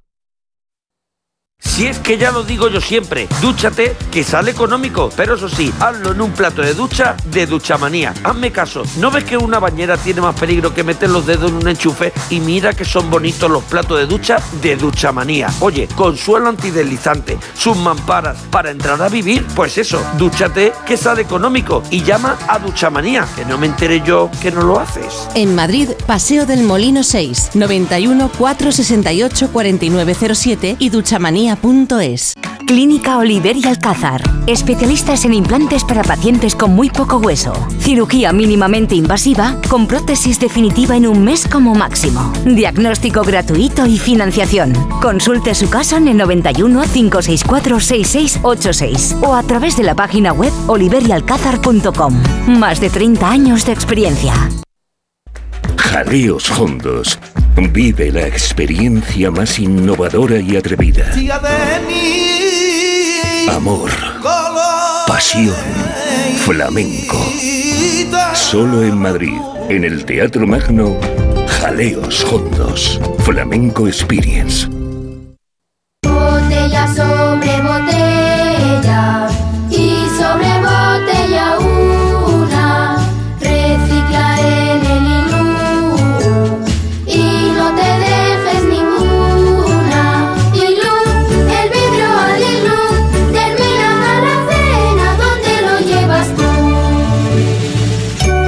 Navidad, recicla vidrio. Ecovidrio, Federación de Municipios de Madrid y Comunidad de Madrid. En la ganadería Organic producimos la mejor carne del mundo. Hacemos cría ecológica de las razas Angus y Wayu, 100% sostenible. Nuestra carne es deliciosa y saludable, extremadamente tierna y jugosa. Va del campo a tu casa, sin intermediarios, a un precio justo. Si pruebas Organic, solo comerás Organic. Nosotros te la llevamos gratis a tu casa. Haz tu pedido en el 910-2010, 910-2010 o carneorganic.com. Organic, la mejor carne del mundo. Si sufres hemorroides, ponte en manos de Ibismed, la solución real y definitiva al problema de hemorroides, sin dolor y sin complicaciones, ya que no es necesario tocar la zona anal. Más info en ibismed.es y en el 91 088 2943. Ibismed, más de 10 años y cientos de pacientes satisfechos nos avalan. La luz de tu voz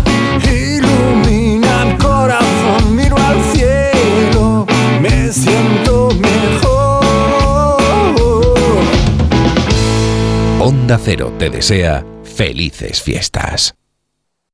En Onda Cero, gente viajera. Carlas Lamelo. Jingle bells, jingle bells, jingle all the way. Oh, what fun it is to ride in a one horse open sleigh. En Onda Cero, gente viajera. Carlas Lamelo. Jingle all the way. Oh, what fun it is to ride in a one horse open sleigh.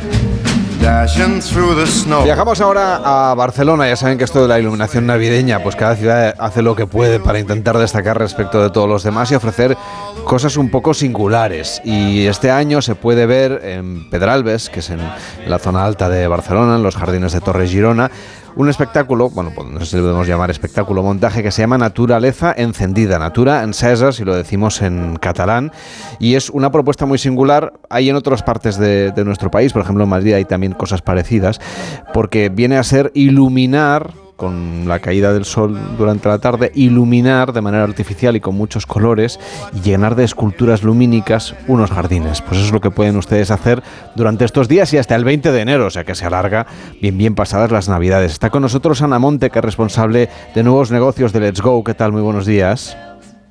Hola, buenos días. Y de hecho ya hace también unas cuantas semanas que está esto en marcha, ¿verdad? ¿Qué tal está yendo?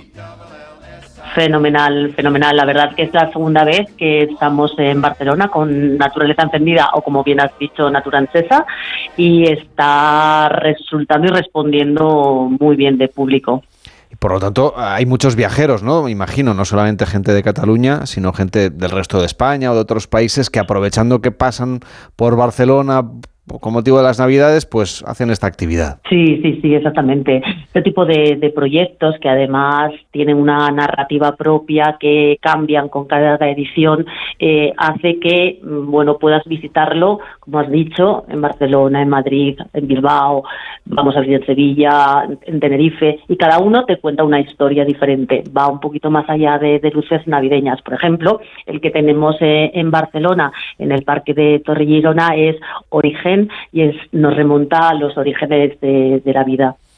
Claro, si hablamos, por ejemplo, es un espectáculo, como decíamos, muy viajero porque está en muchas partes del mundo. Hay, hay uno que se llama Insectos, que está en Madrid, eh, Explorium, que está en Tenerife, como decíamos. Hay también en Roma, en Sevilla, en París. Mm. Es decir, que, que, es una cosa como muy internacional. En el caso del de Barcelona, ¿qué es lo que vamos a poder ver? Bueno, pues eh, como te comentaba, Origen nos remonta a los orígenes de la vida, donde había microorganismos y setas y cosas así, bueno, como que minúsculas y que no se veía y que no se veían, ¿no? Entonces nosotros lo que hacemos es lo hemos sacado y bueno creado eh, instalaciones alrededor de, todo ese mundo y vamos a, a, ver pues especies que de otra forma no podríamos eh, no podríamos ver. Pues hay esporas de, de la cariamatista en movimiento, los micelios, eh, bueno todo un mundo vegetal que no os cuento más para que vayáis a verlo y lo, lo descubráis porque es muy interesante, ¿no?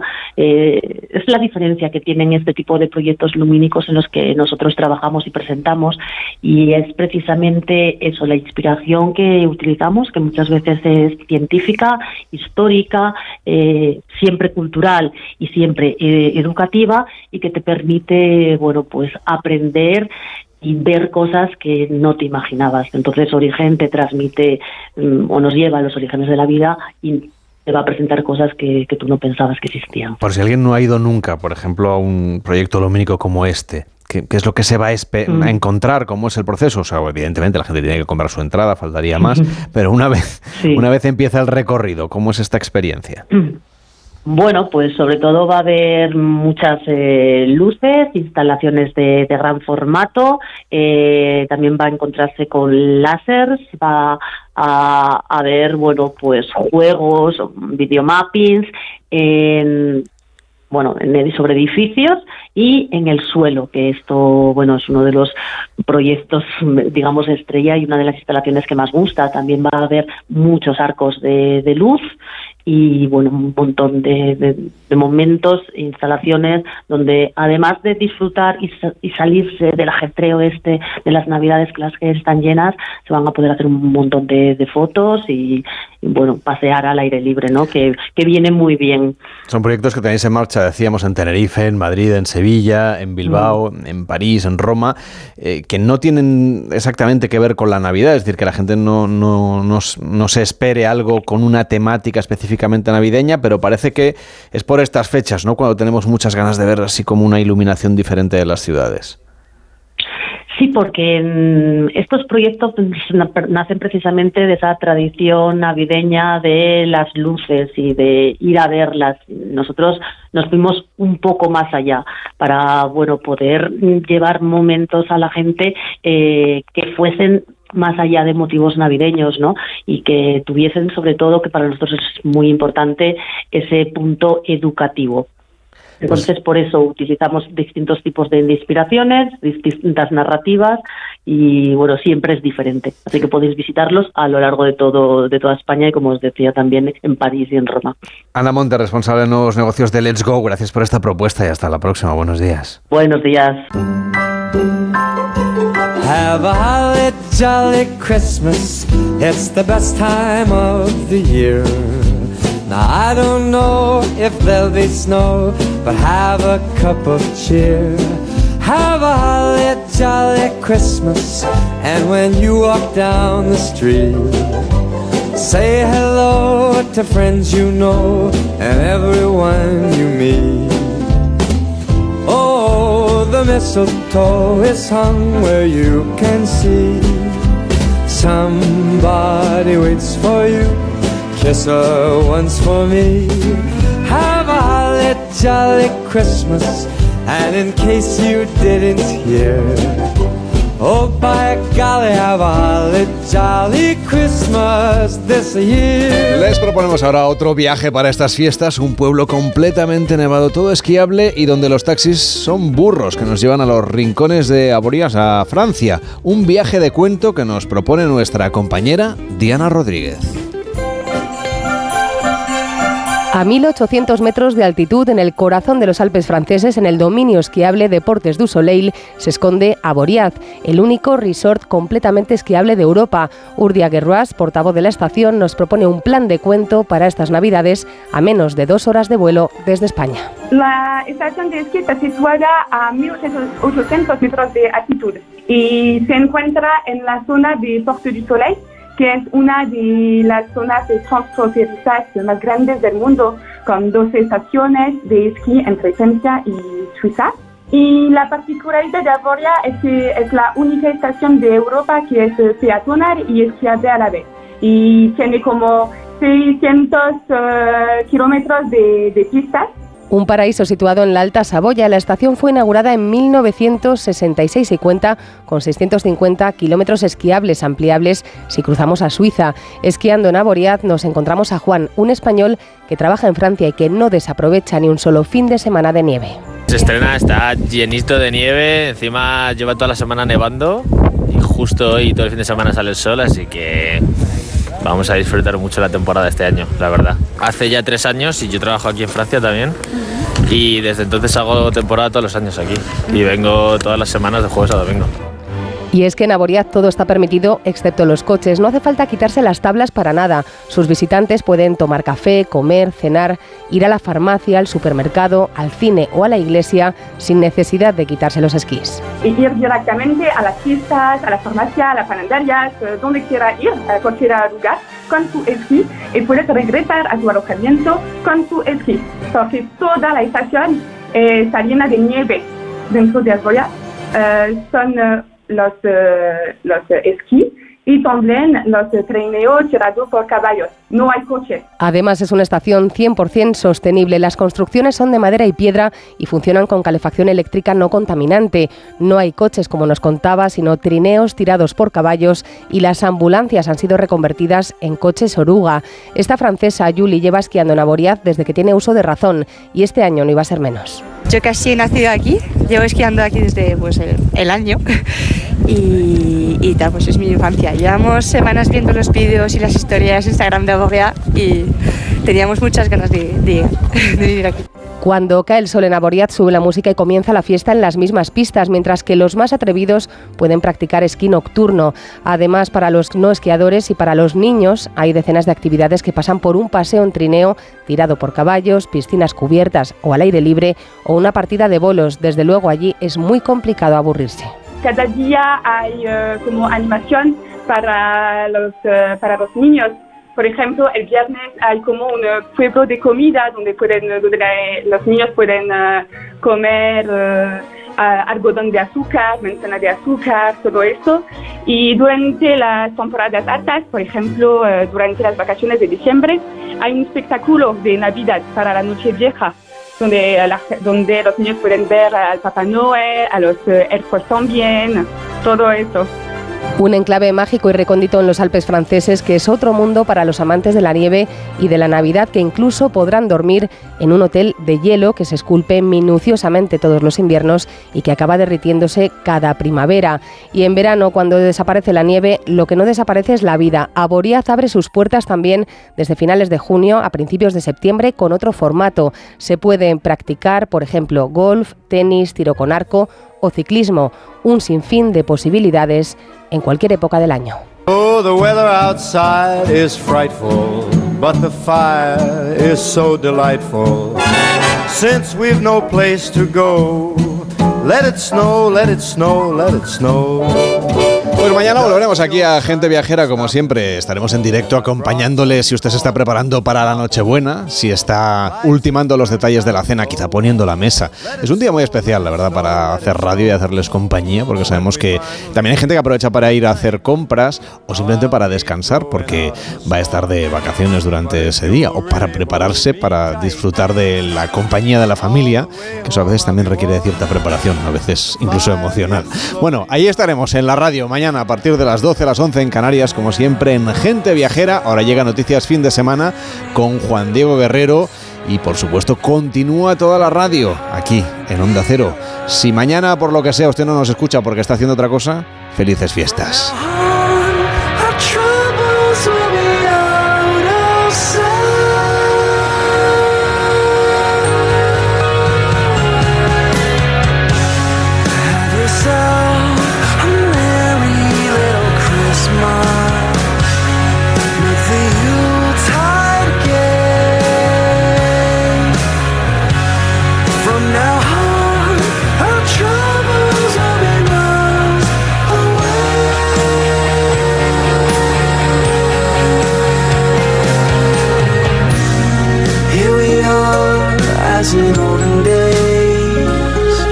Happy golden days of yore.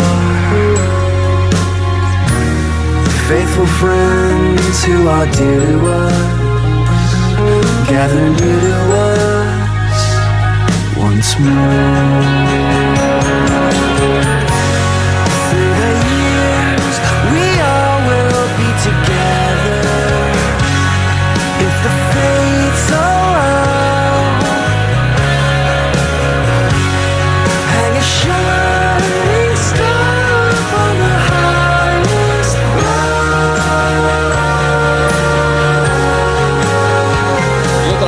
Radio, por supuesto, el próximo lunes, el día de Navidad, donde Acero va a emitir la esperadísima ficción sonora de estas Navidades. Qué bello es vivir, según Alsina, una versión radiofónica de este filme. Y además es un acontecimiento de los más esperados del año para los que nos encanta la radio. Será el lunes, el día de Navidad, a partir de las 11 de la mañana, las 10 en Canarias. Ahora sí, noticias fin de semana con Juan Diego Guerrero. Feliz tarde de este 23 de diciembre.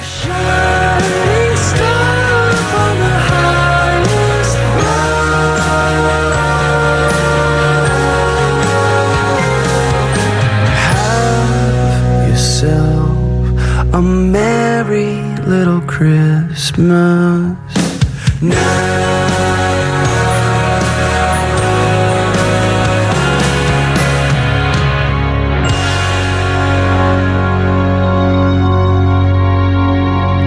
Gente Viajera, el programa de viajes de Onda Cero con Carlas Lamelo.